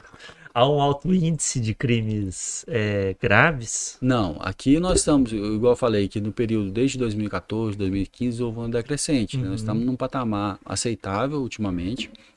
Inclusive, ano passado foi o, o menor índice da série histórica que nós tivemos. Né? E esse tipo de crime, que, que são homicídio, roubo, estupro, é, estupro de vulnerável. Violência é, doméstica entra? Não, não, não assim, por exemplo, uma, uma tentativa de homicídio, sim, uhum. mas uma lesão corporal, não. Nessa, nessa categoria que a gente chama de crime violento, é extorsão, extorsão mediante sequestro, que são os crimes de maior impacto, que causam realmente um dano muito maior à vítima, principalmente. Então a polícia ainda tem esse cuidado de ter uma atenção específica um combate mais é, é, aprofundado nesse tipo de crime, porque nós sabemos que o dano é maior. Igual você tem a, a, diferença entre um furto e um roubo. A pessoa às vezes se vale ali que um, que um celular está em cima da mesa, pega, sai, não houve violência, não houve emprego de nenhum tipo de ameaça. Uhum. Agora, se eu chego aqui a mão armada e, e, e tento roubar, e roubar o seu celular, é diferente. Esse impacto que você vai ter para a sua vida, até depois para superar isso, ele é bem diferente. Uhum. Você já passa uhum. a questionar alguma série de coisas. Essa sensação de segurança vai ficar abalada. Sim. Então, o tempo que gasta para você obter de novo essa tranquilidade, ele é muito maior do que uma situação de furto. Né? Então, essa atuação que a Polícia Militar exerce em cima dos crimes violentos, ela é pactuada em meta. Nós temos aí um acompanhamento mensal, igual eu, eu é, mencionei anteriormente, através da, tanto das metas do nível tático, no nível estratégico, no nível operacional, para que tenham-se respostas. Né? Se aquele mês não teve um, uma, é, um resultado satisfatório, não, o que, que nós podemos fazer para fazer diferente? Então, foi identificado ali um determinado autor que saiu da cadeia naquela localidade, ele tá, é, é tem, tem possibilidade desse cara estar tá, tá atuando ali de forma é, repetitiva nesses crimes. Então, Eles é um traficante muito famosinho, famoso. É, pode ser, pode ser alguém que saiu da cadeia, está devendo, tem que pagar essa dívida. Então, tem muitos esses casos. Então, acaba que a nossa atuação é, também em parceria com o sistema prisional é muito grande. A Ou seja, a gente recebe. Sim, tem. A pessoa está saindo da, da cadeia e eu sei que está devendo. Então. É, porque nós temos um, uma troca de informações, principalmente do serviço de inteligência nosso, com o sistema prisional. Uhum. Então, sempre que eles têm alguma informação nesse sentido, eles repassam para a gente. Ó, oh, o fulano já acabou de sair, ele foi preso com uma grande quantidade de drogas. Então, a chance desse cara ter que pagar essa droga, ela existe. Uhum. Então, a gente vai monitorar esse caso, vai estar tá sempre passando para a justiça. Se ele tem alguma medida imposta que ele tem que cumprir e ele está em descumprimento, nós vamos fiscalizar.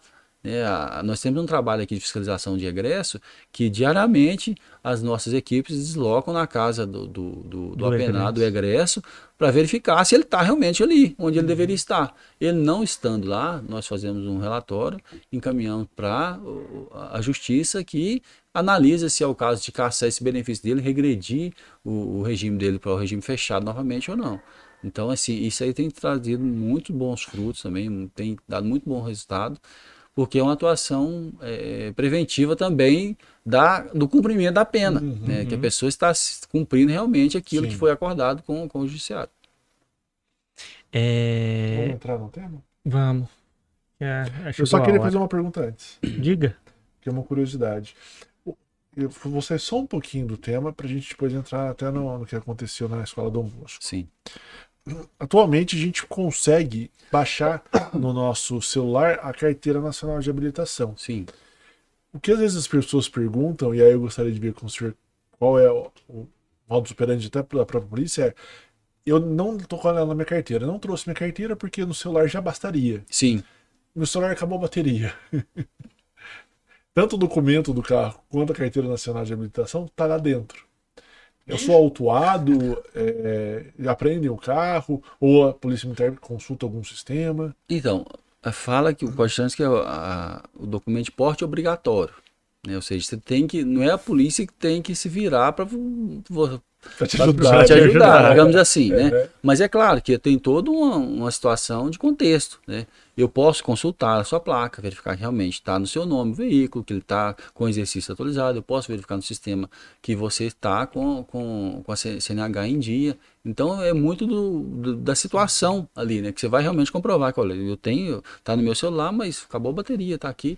Então existe essa, essa tolerância também né, de, dessas situações. A polícia agora começa a é, Sim, nós trabalhamos entender com, que existe essa modernidade. Né? Né? Todo, nós temos um aplicativo é, institucional que é, te dá todo esse parâmetro. Né? Por exemplo, eu tenho análise estatística na mão aqui para saber qual bairro que está com, é. com incidência criminal maior, eu vou analisar e a partir disso o, o, o gestor local tem essa ferramenta para poder interferir tá e mudar um horário de policiamento, é, fazer aquela, aquela adequação para que realmente seja uma análise uhum. científica. Então, da mesma forma, nós temos SNH digital. Mas há um é... risco, de repente, sim, da pessoa ser multada, talvez. Sim, se eu não conseguir comprovar realmente ah, ali que, que, que, é, que está aportando realmente a CNH, pode ser feito. Porque às vezes realmente, às vezes né, até a polícia não consegue o ideal é sistema, né? deixar né, leva os dois, dois. leva com a carteira, é, porque às vezes é. e assim eu devo até a gente desvencilhar totalmente do papel, né? É. Que vai chegar um tempo, eu imagino que não vai ter não mais vai moeda é, física, isso aí uhum. vai, vai ser tudo hoje em dia, Pix, é, tudo, tudo é, é digital. Ele é né? entusiasta do Bitcoin, então daqui por ele então... daqui a pouco realmente nem real vai existir. Verdade. É, vamos então, substituir a moeda mais forte, é melhor. É... vamos entrar então? Vamos entrar no tema? Tenente, oi. É, tá. Então. E pessoal, é, o comentário que o som tá, tava com algum probleminha, caso surja de novo, só nos avisar nos comentários. Obrigado pelo toque. Antes de entrar, obrigado, Tatiane. Tatiane Michele está dando os parabéns para a Polícia Militar Exatamente. pelo brilhante trabalho. A Vanessa Enfermeira está dando boa noite, boa noite. Ela é minha mulher, então, boa noite, meu amor. e. Bora. Bora. É, tenente, o mais importante é a gente saber. É, há um tempo atrás, antes desse ocorrido na escola Dom Bosco, já se surgiu é, aquela história de possíveis atentados em escolas, não só aqui em Poços, mas foi quase um fenômeno nacional. Eu achei em São Paulo, inclusive. É. E depois disso, é, não se falou mais e infelizmente aconteceu na escola Dom Bosco. Houve uma, uma, uma falha nesse sentido, tipo assim, na, naquela época que se tinha esse murmúrio, a polícia ficou atenta, mas depois percebeu que não tinha nada e arrefeceu? Ou foi talvez realmente algo que escapou de todas as possibilidades? Fato isolado. Um fato sim. isolado. É. O que aconteceu também? E o que, é, o que aconteceu lá mesmo? Bom, é, é, é um fato que foi trágico né, para a nossa cidade, que teve uma repercussão nacional, Sim. que realmente foi, foi muito triste. Né? Quem uhum. atuou diretamente, igual nós atuamos, eu cheguei logo em seguida lá na, na escola. O senhor compareceu? Sim, tivemos uhum. lá.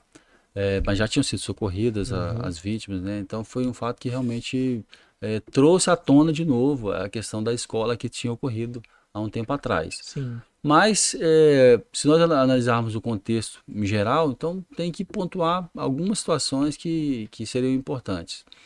É, o, o, fato de chegar no local, primeiro, então, esse adolescente era um ex-aluno da escola, né?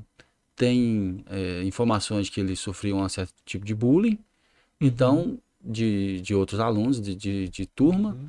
e ele, numa ação retaliativa, foi né, com a intenção de causar um mal para aquelas pessoas. Então, é, ele deslocou até a, entrada da escola Dom Bosco, né, de posse de uma faca, e ali começou a esfaquear as pessoas da entrada. Foi um não era... aleatório ou ele já tinha pessoas pré-determinadas? Alguns ele não conheciam, ele uhum. falou pra gente depois, né? Então, assim, foi aleatório, pelo uhum. que ele mesmo descreveu. E o, o, alguns pais que estavam ali conseguiram contê-lo, né? Então, e a, em seguida a polícia militar chegou e já fez a, a apreensão desse menor e retirou do local para que evitasse alguma, alguma situação mais trágica ali também, do linchamento, alguma coisa nesse sentido. Uhum. As equipes nós prestaram socorro, porque perceberam que era uma situação muito grave, né? um, um dos alunos, inclusive, veio a falecer, né? foi um, uma situação muito trágica que realmente abalou a, a comunidade de Porto Caldas inteira, praticamente, né? Sim. Principalmente comunidade escolar. E, e, um dos que foram socorridos é, foi a viatura nossa, que inclusive sobreviveu, né? o, o menino Gabriel. Ele foi socorrido pela equipe é, é, nossa que percebeu que era uma situação muito grave, que não era aquilo de esperar o SAMU chegar, inclusive. Uhum.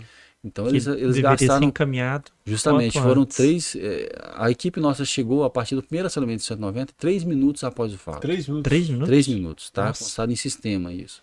Então chegou e já foi muito rápido, porque ali é um corredor de segurança que a gente chama, né, Venceslau Braz. Uhum. Nesse horário, inclusive, de saída dos alunos, sempre tem uma equipe que faz aquele trecho que, que tá sabe que ali, ali né? é não, não, não só na, na, naquele mas nos corredores de segurança que quando se avoluma o trânsito a gente tem é, é, esse planejamento de estar tá, é, um patrulhamento patrulhamento desses locais então foi até uma equipe do, do tático móvel que primeiro chegou naquele local já fez ali a prisão a contenção daquele é, adolescente e, e, já o retirou do local. E, e, a outra equipe que já, em seguida também já prestou socorro, né, conduziu, fizemos acionamento de, de, de ambulância, de SAMU. e, e fez esse, esse, primeiro momento, que é a prioridade, que era socorrer as vítimas, né? Uhum. Foram socorridos as quatro vítimas, né? E infelizmente um veio, veio a falecer, né? Um, um dos adolescentes. Mas após esse, esse fato, nós começamos a analisar o, o contexto do que, que é que, que poderia ter sido feito diferente. Mas nós analisamos assim também que o fato em si não tinha nenhuma, nenhuma ligação é, de, de, motivação externa, por exemplo. Né? Ele não estava seguindo alguém, no, um guru ali no, no Facebook, alguma coisa que estava pregando isso. Uhum. Foi uma uhum. situação totalmente intrínseca, que de repente um acompanhamento mais próximo da própria escola ou do local que ele, ele, ele da família inclusive, uhum. né? poderia é, ter evitado. Então, assim, é um fato muito isolado, muito isolado. Não é o contexto aqui. Uhum, é, a partir do momento que nós estamos na, na, na rua, você está sujeito a qualquer situação. Sim. Né? Nesse caso específico, foi um, um, um, problema muito grave que aconteceu, né? uma vida se perdeu, mas é, nós temos que analisar no geral o que, que tem, tinha sido feito até, até então. Naquela época que teve aquele primeiro movimento nas escolas, nós tivemos aí, inclusive, pais que na, no medo de acontecer algum ataque, deram faca para seus filhos levar para a escola para se defender. Né? Ah, não, minha avó, um menino de 7 anos, estava com a faca na, na, mochila. Não, minha avó falou para deixar aqui se caso alguém viesse. Mas com o intuito de fazer um, algum atentado, não tinha nenhum. Todos uhum. os casos foi nessa ação preventiva né, da pessoa, uhum. de, de, de, autodefesa. E nesse contexto específico mesmo, é, da escola Dom Bosco, é, a escola tem segurança, a escola é uma das, das melhores escolas aqui da cidade, né? tem um, um, um aparato é, é, de profissionais que acompanham, que tem um, um preparo psicológico para lidar, mas um fato ou outro, gente, nós não conseguimos cercar 100%, Sim. não adianta, né? infelizmente é igual eu falei, se você saiu na rua, você está sujeito a um atropelamento, você está sujeito a alguma pessoa que está com um desequilíbrio emocional grave ali e venha a, a fazer. Gente, e como é que foi a atuação menor... da, ah, da polícia? Deixa eu só perguntar rapidinho. Tá. Como é que foi a atuação da polícia quando ela chegou no local e percebeu a gravidade do que tinha acontecido e ao mesmo tempo percebeu que muito do que ela precisava fazer ali era acalmar as pessoas que estavam de repente segurando o rapaz ou com vontade de agredi-lo, porque tinha a, né, o que eles fizeram gera uma revolta gigantesca Muito na população. Então, então, como é que foi a abordagem da polícia? Só, eu, tenho, eu entendo que ele está nervoso, mas ao mesmo tempo eu não posso deixar com que ele agrida. Justamente. A piramidão, então... só aproveitando, eu acho que vai complementar um pouco a pergunta do Marcelo, é explicar é, no, no, de forma técnica é, qual que é a diferença da legítima defesa para agressão ou até para um, um, um lixamento. Né? Que muitos falam, não, bater nele no momento desse é legítima defesa, que foi o que não. falaram, né? Que alguns falaram, né? É só para explicar até para a população entender que existe muita diferença e é gigantesco. Justamente. Então, a partir do que, que, que ele estava já contido, né? ou seja, a arma que eles tinham utilizado não estava mais de posse dele, nós tínhamos que retirar daquele local. Uhum. Porque já começaram a agredir, né? Pelo vídeo lá, você vê a pessoa chutando. É, eu vi. E o policial falando, não chuta não, não chuta não. Então, ou seja, a preocupação com a integridade física dele também é responsabilidade nossa. Por isso que ele foi retirado o mais rápido possível do local ali. Era um adolescente, né? tudo indica que tem algum, algum problema psicológico, né? não, não sou perito para falar isso, então, mas que pode ser que ele tenha, assim, realmente esse, esse problema psicológico, que foi teve uma motivação totalmente alheia à realidade para cometer uma atrocidade daquela. Então, mas isso não o, o nos capacita de, de, fazer uma justiça com as próprias mãos ali, uhum. ou autorizar que alguém o faça. Igual o nosso amigo falou, a questão da legítima defesa.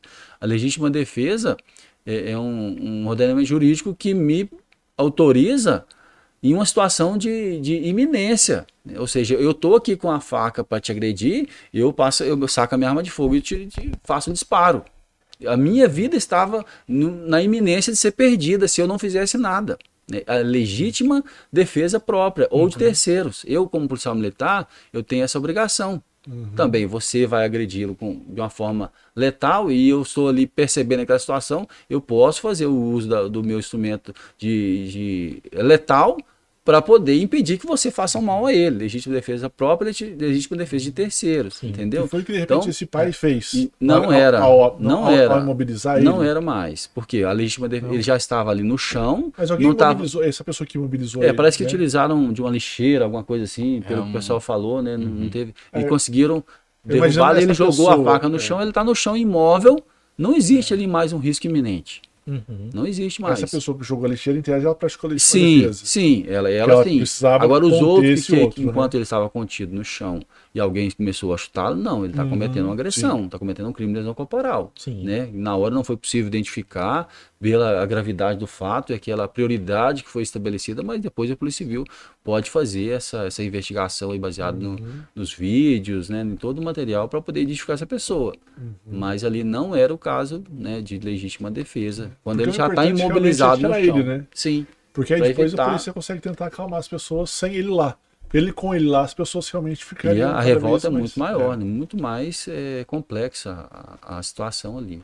Ô, Tenente, e chegou uma história, né, né, e aí gostaria até de ver se isso é verdade, verdade ou não, que quando a polícia acho que foi levar o, o, o adolescente, acho que na UPA ou no hospital, alguma coisa assim, e cidadãos souberam disso, tentaram agredi-lo lá também. Tem uma história que passa então, não, insistiu não, isso não? Não chegou a acontecer isso não, porque nós retiramos ele aqui, inclusive foi lá para a Zona Sul, lá para a, a, sede da Companhia Tático Móvel, uhum. justamente porque é um local que não tinha vínculo nenhum aqui, de ia demorar um pouco mais para as informações chegarem lá. Ele Até passou entender, com ele né? pelo Margarita Morales, uhum. né? Então não tinha nenhum, nenhum vínculo ainda por enquanto do, do, do conhecimento do fato lá. Uhum, então certo. ele passou por ele rapidamente e já é, deixou ele lá na companhia, cautelado, juntamente com o conselho tutelar, familiares. Ah, então isso fazer... não existiu mesmo? Não, Foi só não teve, eu não tenho, conhecimento, não tenho conhecimento desse fato. É, não. É, os calores do, das pessoas é. fazem produzir essas notícias e, uhum. e tudo mais. É, ô, Tenente, e agora, é, depois desse fato isolado, a, a atenção, obviamente, fica redobrada para as escolas. Como está sendo esse trabalho agora? Está tendo constantemente agora um, um, reforço no policiamento escolar? Ou ou está sendo mais o setor de inteligência que está averiguando, por exemplo, rede social?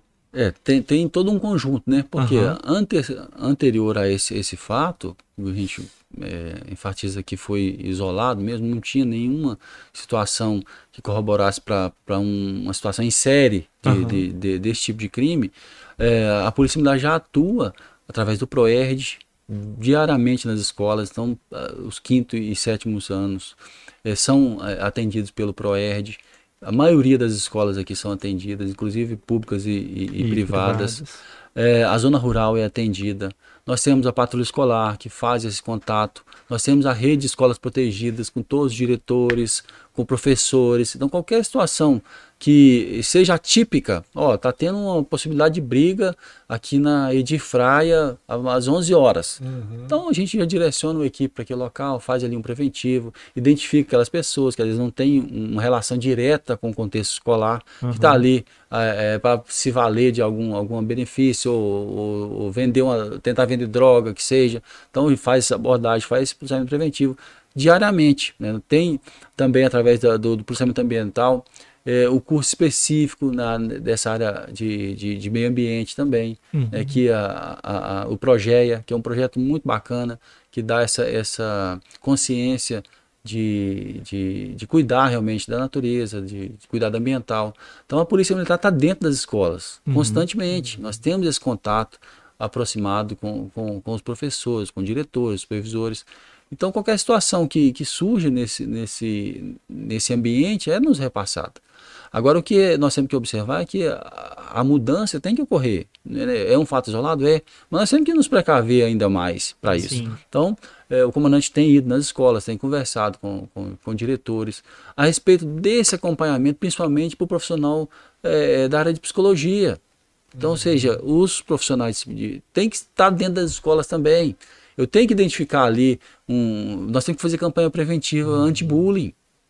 Porque criança tem é, é, essa coisa de tirar o sarro no coleguinha. Isso é inerente ao ser De fazer, humano, né? né? Aquela Mais fase da vida ali que ela, ela não entende que aquilo está causando um mal. Sim. Que aquilo vai ter um, um, uma, consequência. uma, consequência. que vai, uma forma acumulativa, uhum. vai chegar a um ponto que explode. Então, isso é, é o principal, sabe? Que nós estamos orientando os profissionais de educação para que envolvam, criem é, esses, é, analisem esses contextos de forma separada, é, monitorem aqueles alunos que têm ali algum perfil. Então começa a observar e, e da parte do, do serviço de inteligência, qualquer denúncia que chega para a gente é verificada. Né? A Polícia Civil também atua constantemente nessa, nessa análise, essa busca.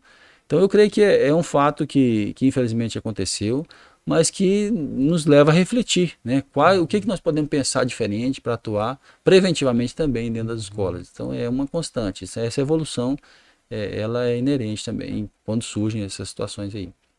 Gente, o senhor tem noção mais ou menos, o senhor comentou isso, até, acho que até foi muito legal, né? Tipo, uhum. Chegou em três minutos entre a ligação inicial Sim. e a abordagem ao local, a chegada ao local e de repente a abordagem já das pessoas. Três minutos. Entre trote e verdade tem uma diferença ali, né?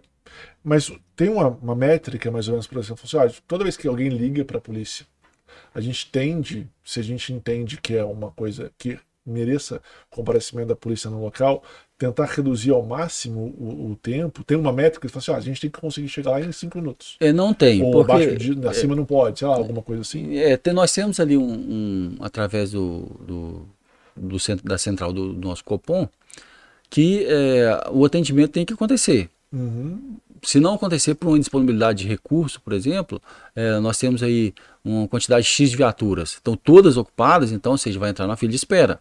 Você uhum. não chega no hospital lá, é feita uma triagem, o sistema faz uma triagem Sim. do tipo de, de natureza daquela ocorrência. Uhum. Você chega no hospital, você vai receber uma, uma etiqueta verde, amarela ou vermelha, dependendo da natureza do teu, do teu acionamento, da sua necessidade de estar ali. Então, no 190 da mesma forma. Então, se for um acionamento, uma perturbação de sossego, então eu vou aguardar o recurso estar disponível para poder fazer aquele atendimento. Se não houver nenhuma ocorrência de maior gravidade, de imediato a equipe já vai deslocar, já vai fazer esse pronto atendimento, orientar a pessoa que está ali com aquele som alto ou, ou, ou com aquela festa, uhum. é, mas não é aquela prioridade, porque qual que é o, o mal físico, né, uma necessidade grave que, que a, esse som alto vai, vai acarretar. A pessoa não vai dormir, vai ficar estressada e tal, mas não vai atingir a integridade física dela, diferente de uma situação é, de, um, de, uma lesão corporal, uma Maria da Penha, por exemplo. Uhum. Né? A, a, mulher é vítima de violência doméstica, recebe acompanhamento, uma, uma atuação muito eficaz que nós temos aqui, inclusive, é da Patrulha de Prevenção à Violência Doméstica,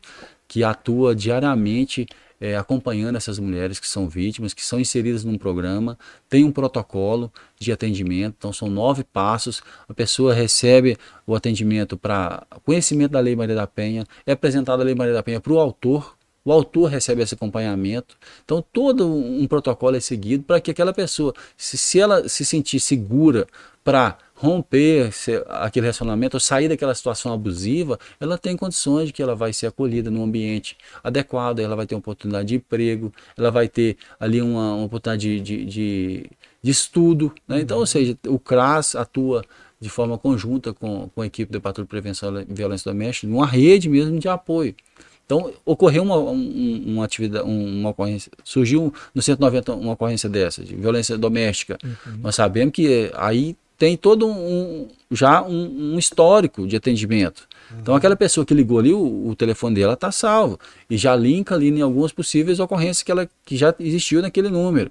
Ó, já é uma situação repetitiva, é caso de violência doméstica e a pessoa fala que está trancada dentro de casa e o marido está com a, com a faca tentando arrombar a porta para ceifar a vida dela. Então é uma situação extremamente urgente, uhum. que eu vou ter que deixar ali o, o perturbação do sossego aguardando para eu atender essa ocorrência. Sim. Então, uhum. ou seja, essa triagem é feita no sistema de atendimento do, do 190 e é feito o atendimento da maior brevidade possível, dentro daqui da, dessas limitações que às vezes tem geográfica. Como eu falei, a cidade é dividida em cinco setores. A viatura que atua na Zona Sul, que é o setor 5, ela não sai do setor 5 para vir atender aqui na Zona Leste. Então, ou seja, eu tenho uma viatura da Zona Leste que vai fazer esse atendimento. Então, e nisso você já ganha muito tempo. Eu tenho alguém que está cuidando especificamente da Zona Sul. Talvez uma emergência, um crime super sim, grave, aí sim. Aí sim, você vai fazer uma, uma convergência de esforços para poder fazer aquele atendimento. Uhum. Mas, no geral, cada um cuida ali do, do seu quadrado, digamos assim, né? E faz esse atendimento dentro da, daquela rede de conhecimento do local de atuação uhum. que nós temos. Tenente, isso que você comentou sobre perturbação do sossego. Às vezes a polícia vai lá, a pessoa vai, desliga o som, no outro dia, a mesma coisa. E eu, se eu não me engano, isso eu até queria ver com o senhor essa possibilidade, que eu sei que existe, eu não lembro se ainda existe, que é tipo uma central de mediação de conflitos que a própria PM tem. Que ela de repente começa a perceber que, ah, tá vindo muita perturbação. Chama os dois aqui. Deixa eu conversar com os dois. Deixa eu tentar apaziguar um pouco os ânimos lá, pra gente não ter que ficar indo lá toda hora. E para que eles também não aumentem a gravidade dos crimes que eles cometem, porque começa de repente uma agressão. Justamente. Existe, né? Uma central é, tem, de... mas não é da PM, é do Juizado Especial Criminal. Ah, tá né, o GCRIM. Antes tinha da PM, não tinha? Não, eu não recordo não, de ter tá. essa, Se foi assim, é uma, às vezes é uma prática anterior, né, a, a, chegada nossa aqui. Mas é, existe no GCRIM a mediação de conflitos, que a, uhum. é feito um todo crime de menor potencial ofensivo, naquele que a pena não chega a, a dois anos né, uhum. de, de detenção. E esse crime ele tem um, uma justiça específica, que é a Justiça Especial Criminal. É, por exemplo, eu estou portando uma arma branca, estou andando com a faca na, na rua, sou abordado pela polícia, vou ser conduzido é, para poder fazer um registro de ocorrência e lavrado um termo circunstanciado de ocorrência. Ou seja, eu vou assinar um comparecimento posterior em juízo, mas eu não vou ser preso. A polícia mesmo já vai me liberar ali. Uhum. A partir daquele que ele assinou aquele termo, que ele se compromete a comparecer no juízo, isso é marcado uma audiência e ele vai comparecer no juizado especial criminal e lá vai ser é, passado pela o, o, crivo judicial, né? Uhum. Que é ou ele vai ser é, é, apenado em uma prestação de serviço, ou ele vai é, pagar uma multa. Então, de acordo com a gravidade do crime. Uhum. Então, muitos crimes que são desses é, de, de menor potencial ofensivo, tanto crimes quanto é, é as infrações menores, né, contravenções penais, então é de competência do juizado especial. Uhum. Então lá tem esse, essa mediação de conflito, uma situação repetitiva, né, que às vezes tem lá de, de briga de vizinhos, um muro que está é, um, tem uma dificuldade ali para identificar quem de quem que é quem, então sempre tem esses uhum. problemas menores. Até para realmente não desaguar em coisas maiores, né? É. Justamente. Mas nós atuamos também de forma preventiva nesses casos, né, que é uhum. é orientando, é, tentando mediar esse conflito no local da ocorrência. Uhum. Então a equipe da, da, Polícia Militar que chega lá percebe que é, que é um, um conflito já repetitivo então ela sabe que a, a, existe a chance de se agravar, né, dos ânimos irem sendo exaltados e aquilo evoluir para uma situação mais complexa. Uhum. Então o, o, militar também tem essa, essa autonomia de conversar com as partes, identificar o problema, sugerir né, alguma solução ali e constar isso em, no relatório do boletim de ocorrência para que depois algum deles possa é, procurar ali a, a justiça e, e, utilizar esse documento público da melhor forma. Uhum. Uhum. Interessante. É, Fagner, eu, a gente está indo para os minutos finais. Você quer perguntar alguma coisa? Eu ia perguntar aquela hora, acabei esquecendo agora. Eu não sei mais o que, que é. Bem, Marcelo, e você? Eu queria perguntar. Eu vou perguntar só uma coisa aqui que a própria Sá já comentou, e é só como curiosidade. A polícia tem usado é, GPS ou um Google Maps da vida, que eu não sei o nome, talvez específico da polícia. E aí na zona rural, é, há possibilidade de, de repente, não ter sinal? Ou a polícia usa alguma coisa que, tipo, sinal de internet, né? Aí... Usa vivo. É. Olha o merchan aí. É.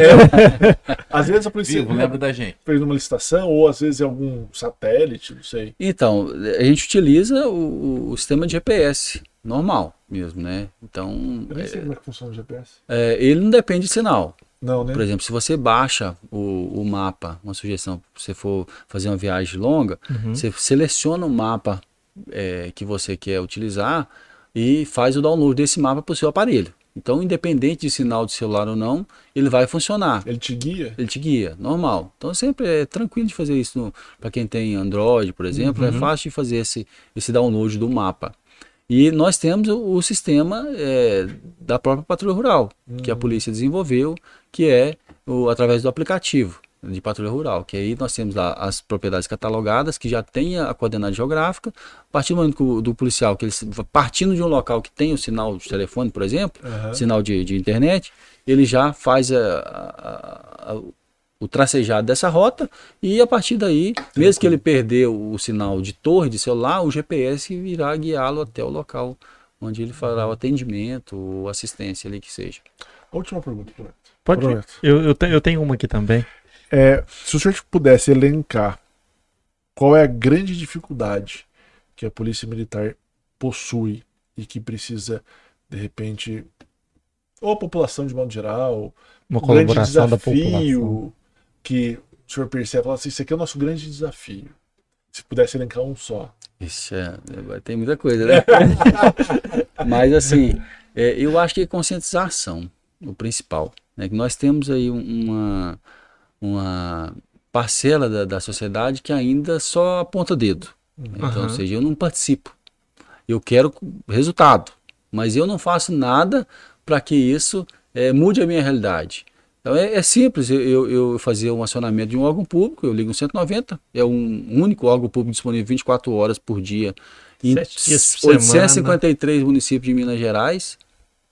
Então, ou seja, é a Polícia Militar que está presente ali, que presta serviço onde não tem de bombeiro, de SAMU, de psicólogo, tudo vocês imaginar. Uhum. Né? Então, a, a, polícia tem essa capilaridade de atendimento em todas as cidades.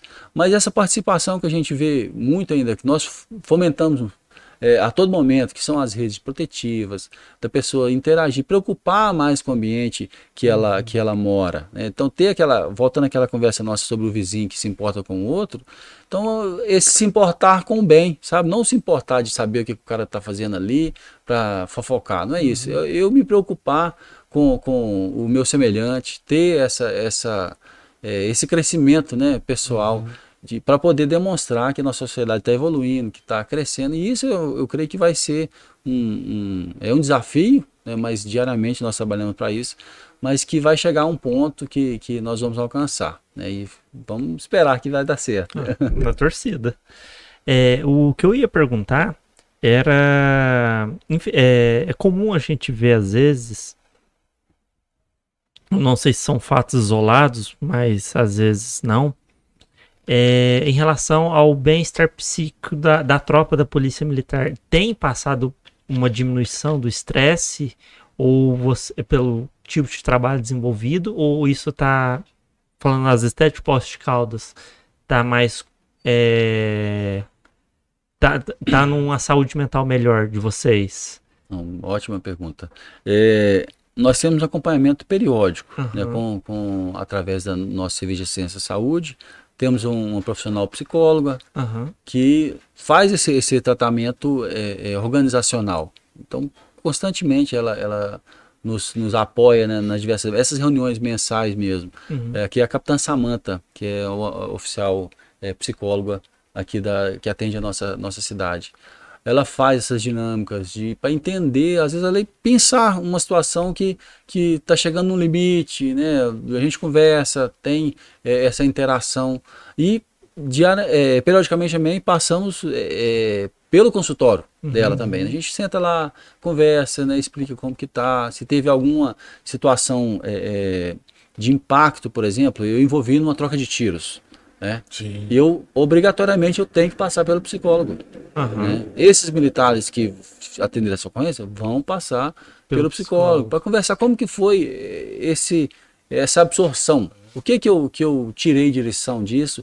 Se isso me perturbou, se eu é, fiquei impressionado demais. Então, ou seja, nós somos seres humanos, normal, como todo mundo. Porque tem um, pre... também, né? tem um preparo diferenciado, porque no nosso processo de formação, nós somos submetidos a esse tipo de treinamento. Uhum. Para que, se eu estiver ali numa manifestação, a pessoa xinga, fala alguma coisa lá, eu tenho que ter o meu preparo psicológico, porque eu não vou retribuir aquele xingamento naquele momento. Aquilo. Não, eu estou ali representando o Estado, eu tenho que ter essa, essa tranquilidade e essa consciência de que a pessoa que está errada ali. Claro que nós vamos tomar a providência legal dentro uhum. do, do, do, fato concreto, mas é, é, essa, esse controle emocional ele é constante. A gente está sempre fazendo algum treinamento, algum aperfeiçoamento para que é, e se perceber também, né, que nós, nós não somos máquinas, é, que está começando a, a, pesar demais essa carga, então a gente procura o, o nosso sistema de saúde, conversa, né, tem ali um acompanhamento periódico para que essas questões também sejam, sejam sanadas, né, a gente possa trabalhar da melhor forma possível. Legal. É, eu vou para minha última pergunta. Realidade, não é nenhuma. Não, é, um, um, misto. Aqui em Poços, é, quais são o, os bairros que têm demandado mais atenção da, da polícia? Tem se feito um trabalho mais de repressão à criminalidade? Então, nós tivemos aí com, na época da, da implantação da rede integrada de proteção ao turismo, uhum. atuação no, no bairro Santa Rita. Né? Uhum. Lá era um, um, local muito degradado, não sei se vocês já conhecem, né? O, o Mirante Santa Rita. Uhum. Quem não, não conhece aí pode pesquisar na internet. Era um local muito degradado, onde o, o crime sobressaía, né? o tráfico de drogas era realizado a céu aberto. E a, a, houve um, um, uma junção de, entre os poderes públicos para uhum. poder soerguer aquele lugar. Né? Foi feito um, um trabalho de, de, melhoria de vias, de limpeza, de reestruturação, de atrações, de eventos, inclusive, né, que foram direcionados para aquele local, que foi realmente trazendo as pessoas que, os moradores, as famílias, para usufruir realmente daquele espaço público. Né?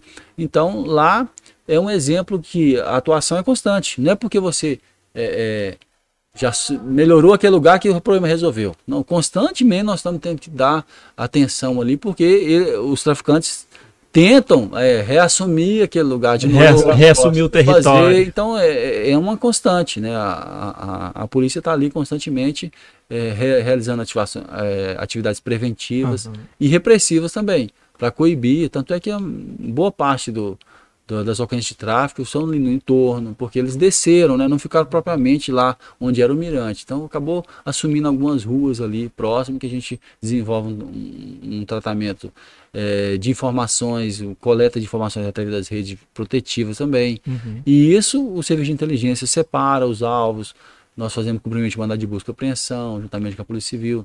Então é, tem essa constante, né? Um dos bairros seria né, o Santa Rita, o Santa São, Rita. São José também tem algum, algumas mazelas ali sociais que, que acaba é, colaborando com isso também, a dificuldade de acesso, né? Os escadões. Então acaba que, que isso influencia uhum. de alguma forma, porque está muito ligada é, não sei se você já ouviu falar da, da teoria das janelas quebradas, né, que, em Nova York. É, o ambiente, quanto mais degradado, a tendência de, de ter essa associação com o crime.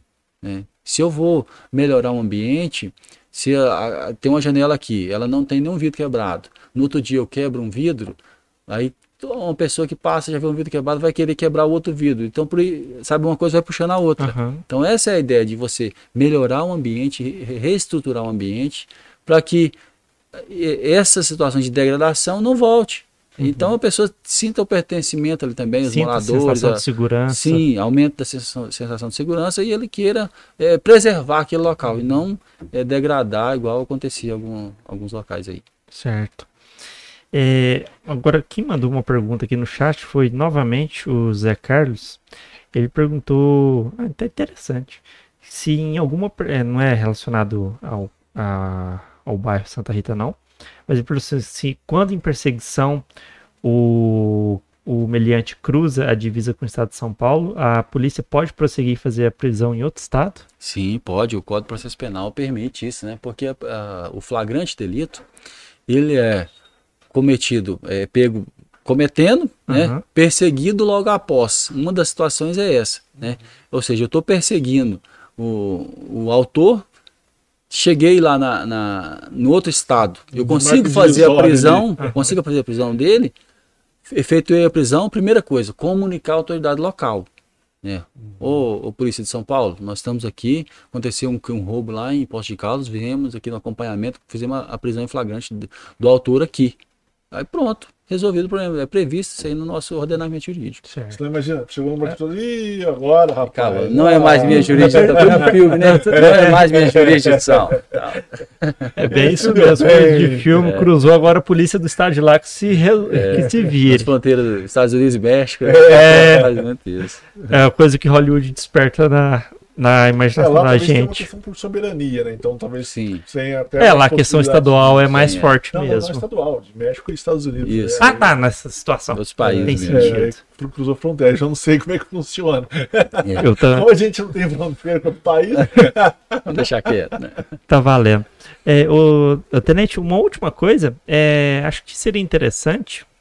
é, você tem um- alguns números que possam demonstrar sobre a nossa segurança aqui em Poços? Algo Bom. assim que a gente possa ficar satisfeito? Então, justamente, é, é igual eu enfatizei no, no começo, né? nós temos aí um, um, um Baixo patamar, nível de um criminalidade. baixo nível de crimi- criminalidade, né? É, você ter uma ideia, até, até o mês passado, numa população de praticamente 310 mil habitantes, que em, em torno aqui são as 11 cidades, Uhum. é, nós estávamos com sete homicídios, né?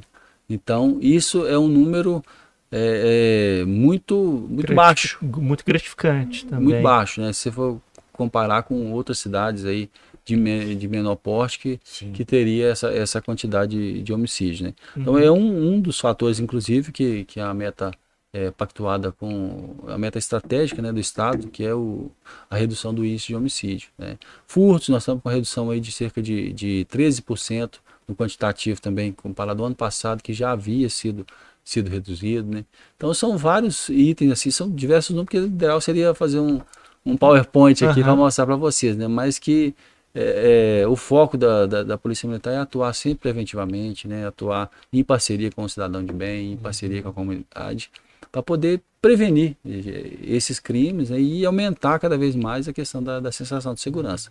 Porque não adianta eu, eu simplesmente eh, não ter o crime. Se a pessoa não se sente seguro, é, ah, não posso andar mais no centro de Poços de Caldas porque toda hora vai ter. Não tem nenhum registro de roubo ali, naquele horário, naquele local, a pessoa, mas ela não tem essa sensação de segurança, que é um da- do- dos objetivos nossos, é atingir também, né, aumentar ainda mais essa, essa sensação de segurança. Sim. Então a presença da polícia no- nos diversos locais, quer seja nas redes protetivas, ou presença física mesmo, na viatura policial, passando por ali.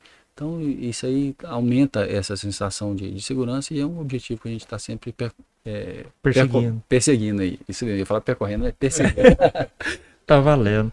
Bom, eu acho que é, que é isso. antes, eu só vou pedir uma gentileza Aí eu também É, tenho pro- uma que era. tenente é, comentar sobre o perfil do Instagram da própria 29 Batalhão. ah, sim. É, comentar sobre ele, alguma coisa que é postada lá, suas informações. Justamente, nós é o temos, endereço? nós temos aí É o- uma via de o- comunicação oficial. Justamente, é, é, tanto a, a, a- PMMG, né, que, quanto as suas unidades eh, regionais ou, ou de execução operacional, que são os batalhões, Aham. tem essa, essa forma de, de, de abrangência, né, de, de demonstração do serviço, de todas as atuações que são realizadas pelo, no, no nosso cotidiano, nós postamos né, na- nas nossas redes sociais oficiais, que no caso do, do 29 Batalhão é 29 BPM, underline oficial. Certo. Então, lá, todas as ações, quer seja uma participação no aniversário de uma criança, que nós recebemos convite constantemente para participar, uma atuação preventiva em determinado bairro, né, um policiamento eh, num evento,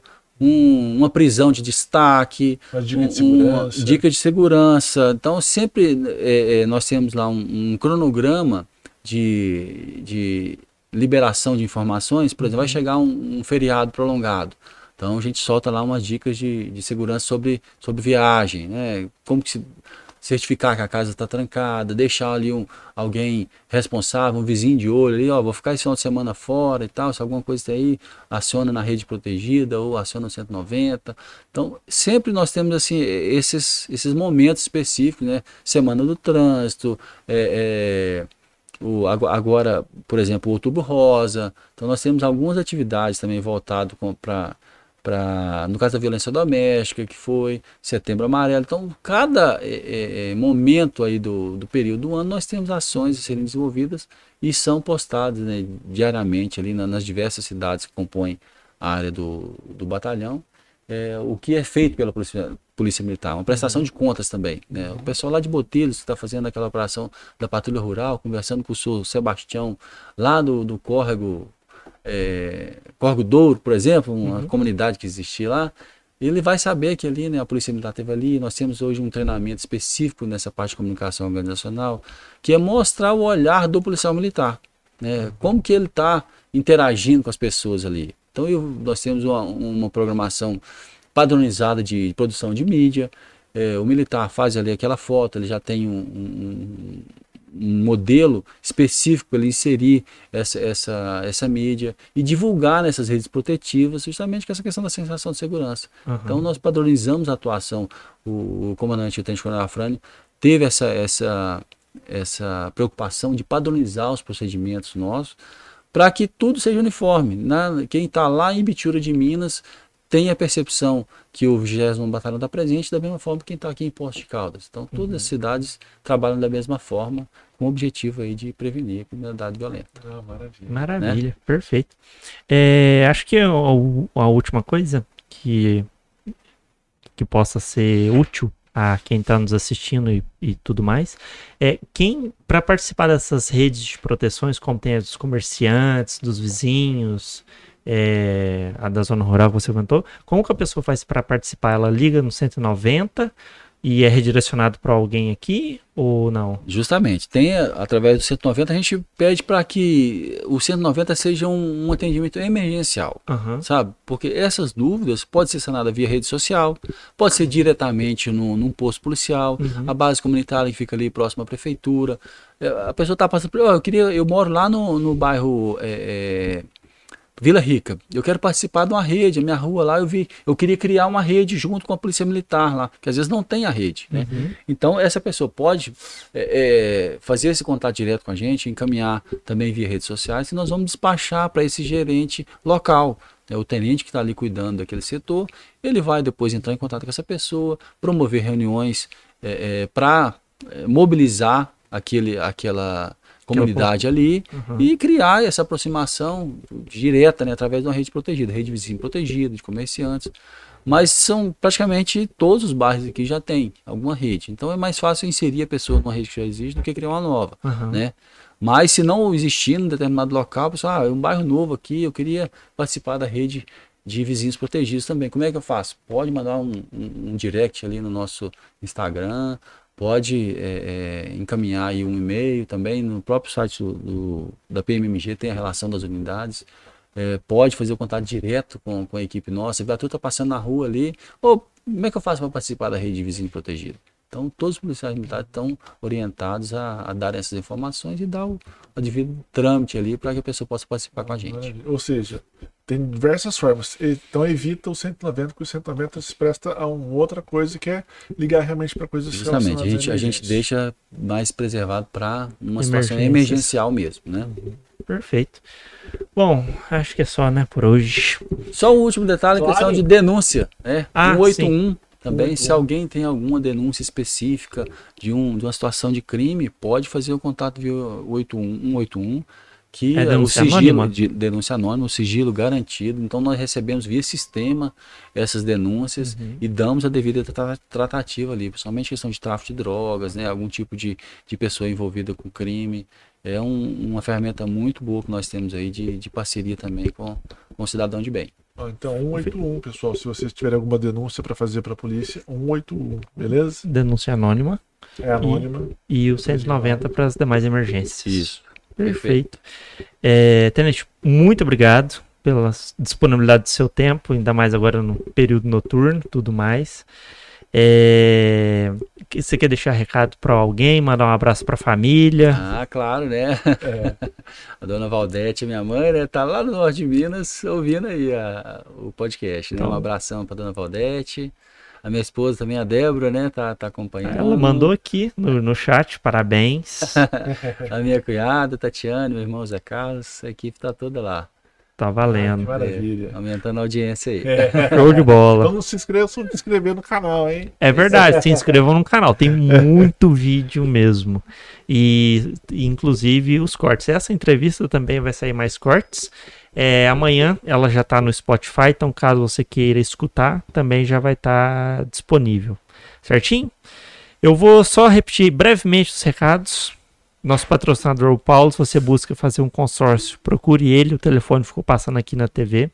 E o Leandro da Carimbo Cultural, que também é, realiza eventos, desde eventos de grande porte, como a galeria, o Galeria Rock Fest, um evento com cervejarias, com é, praça de alimentação, é, basquete tudo mais. Ou se você, por exemplo, precisa de uma produção teatral, ele também consegue te auxiliar, beleza? É, gente, esse foi o episódio de hoje. Semana que vem, eu já vou avisar, vai ser um episódio com uma psicóloga, né, Marcelo? Isso. Que ela vai falar principalmente a questão da saúde mental dos estudantes devido ao triste atentado que teve na escola Dom Bosco. Beleza? Então, até lá. Muito obrigado e tchau, tchau. Tchau, tchau.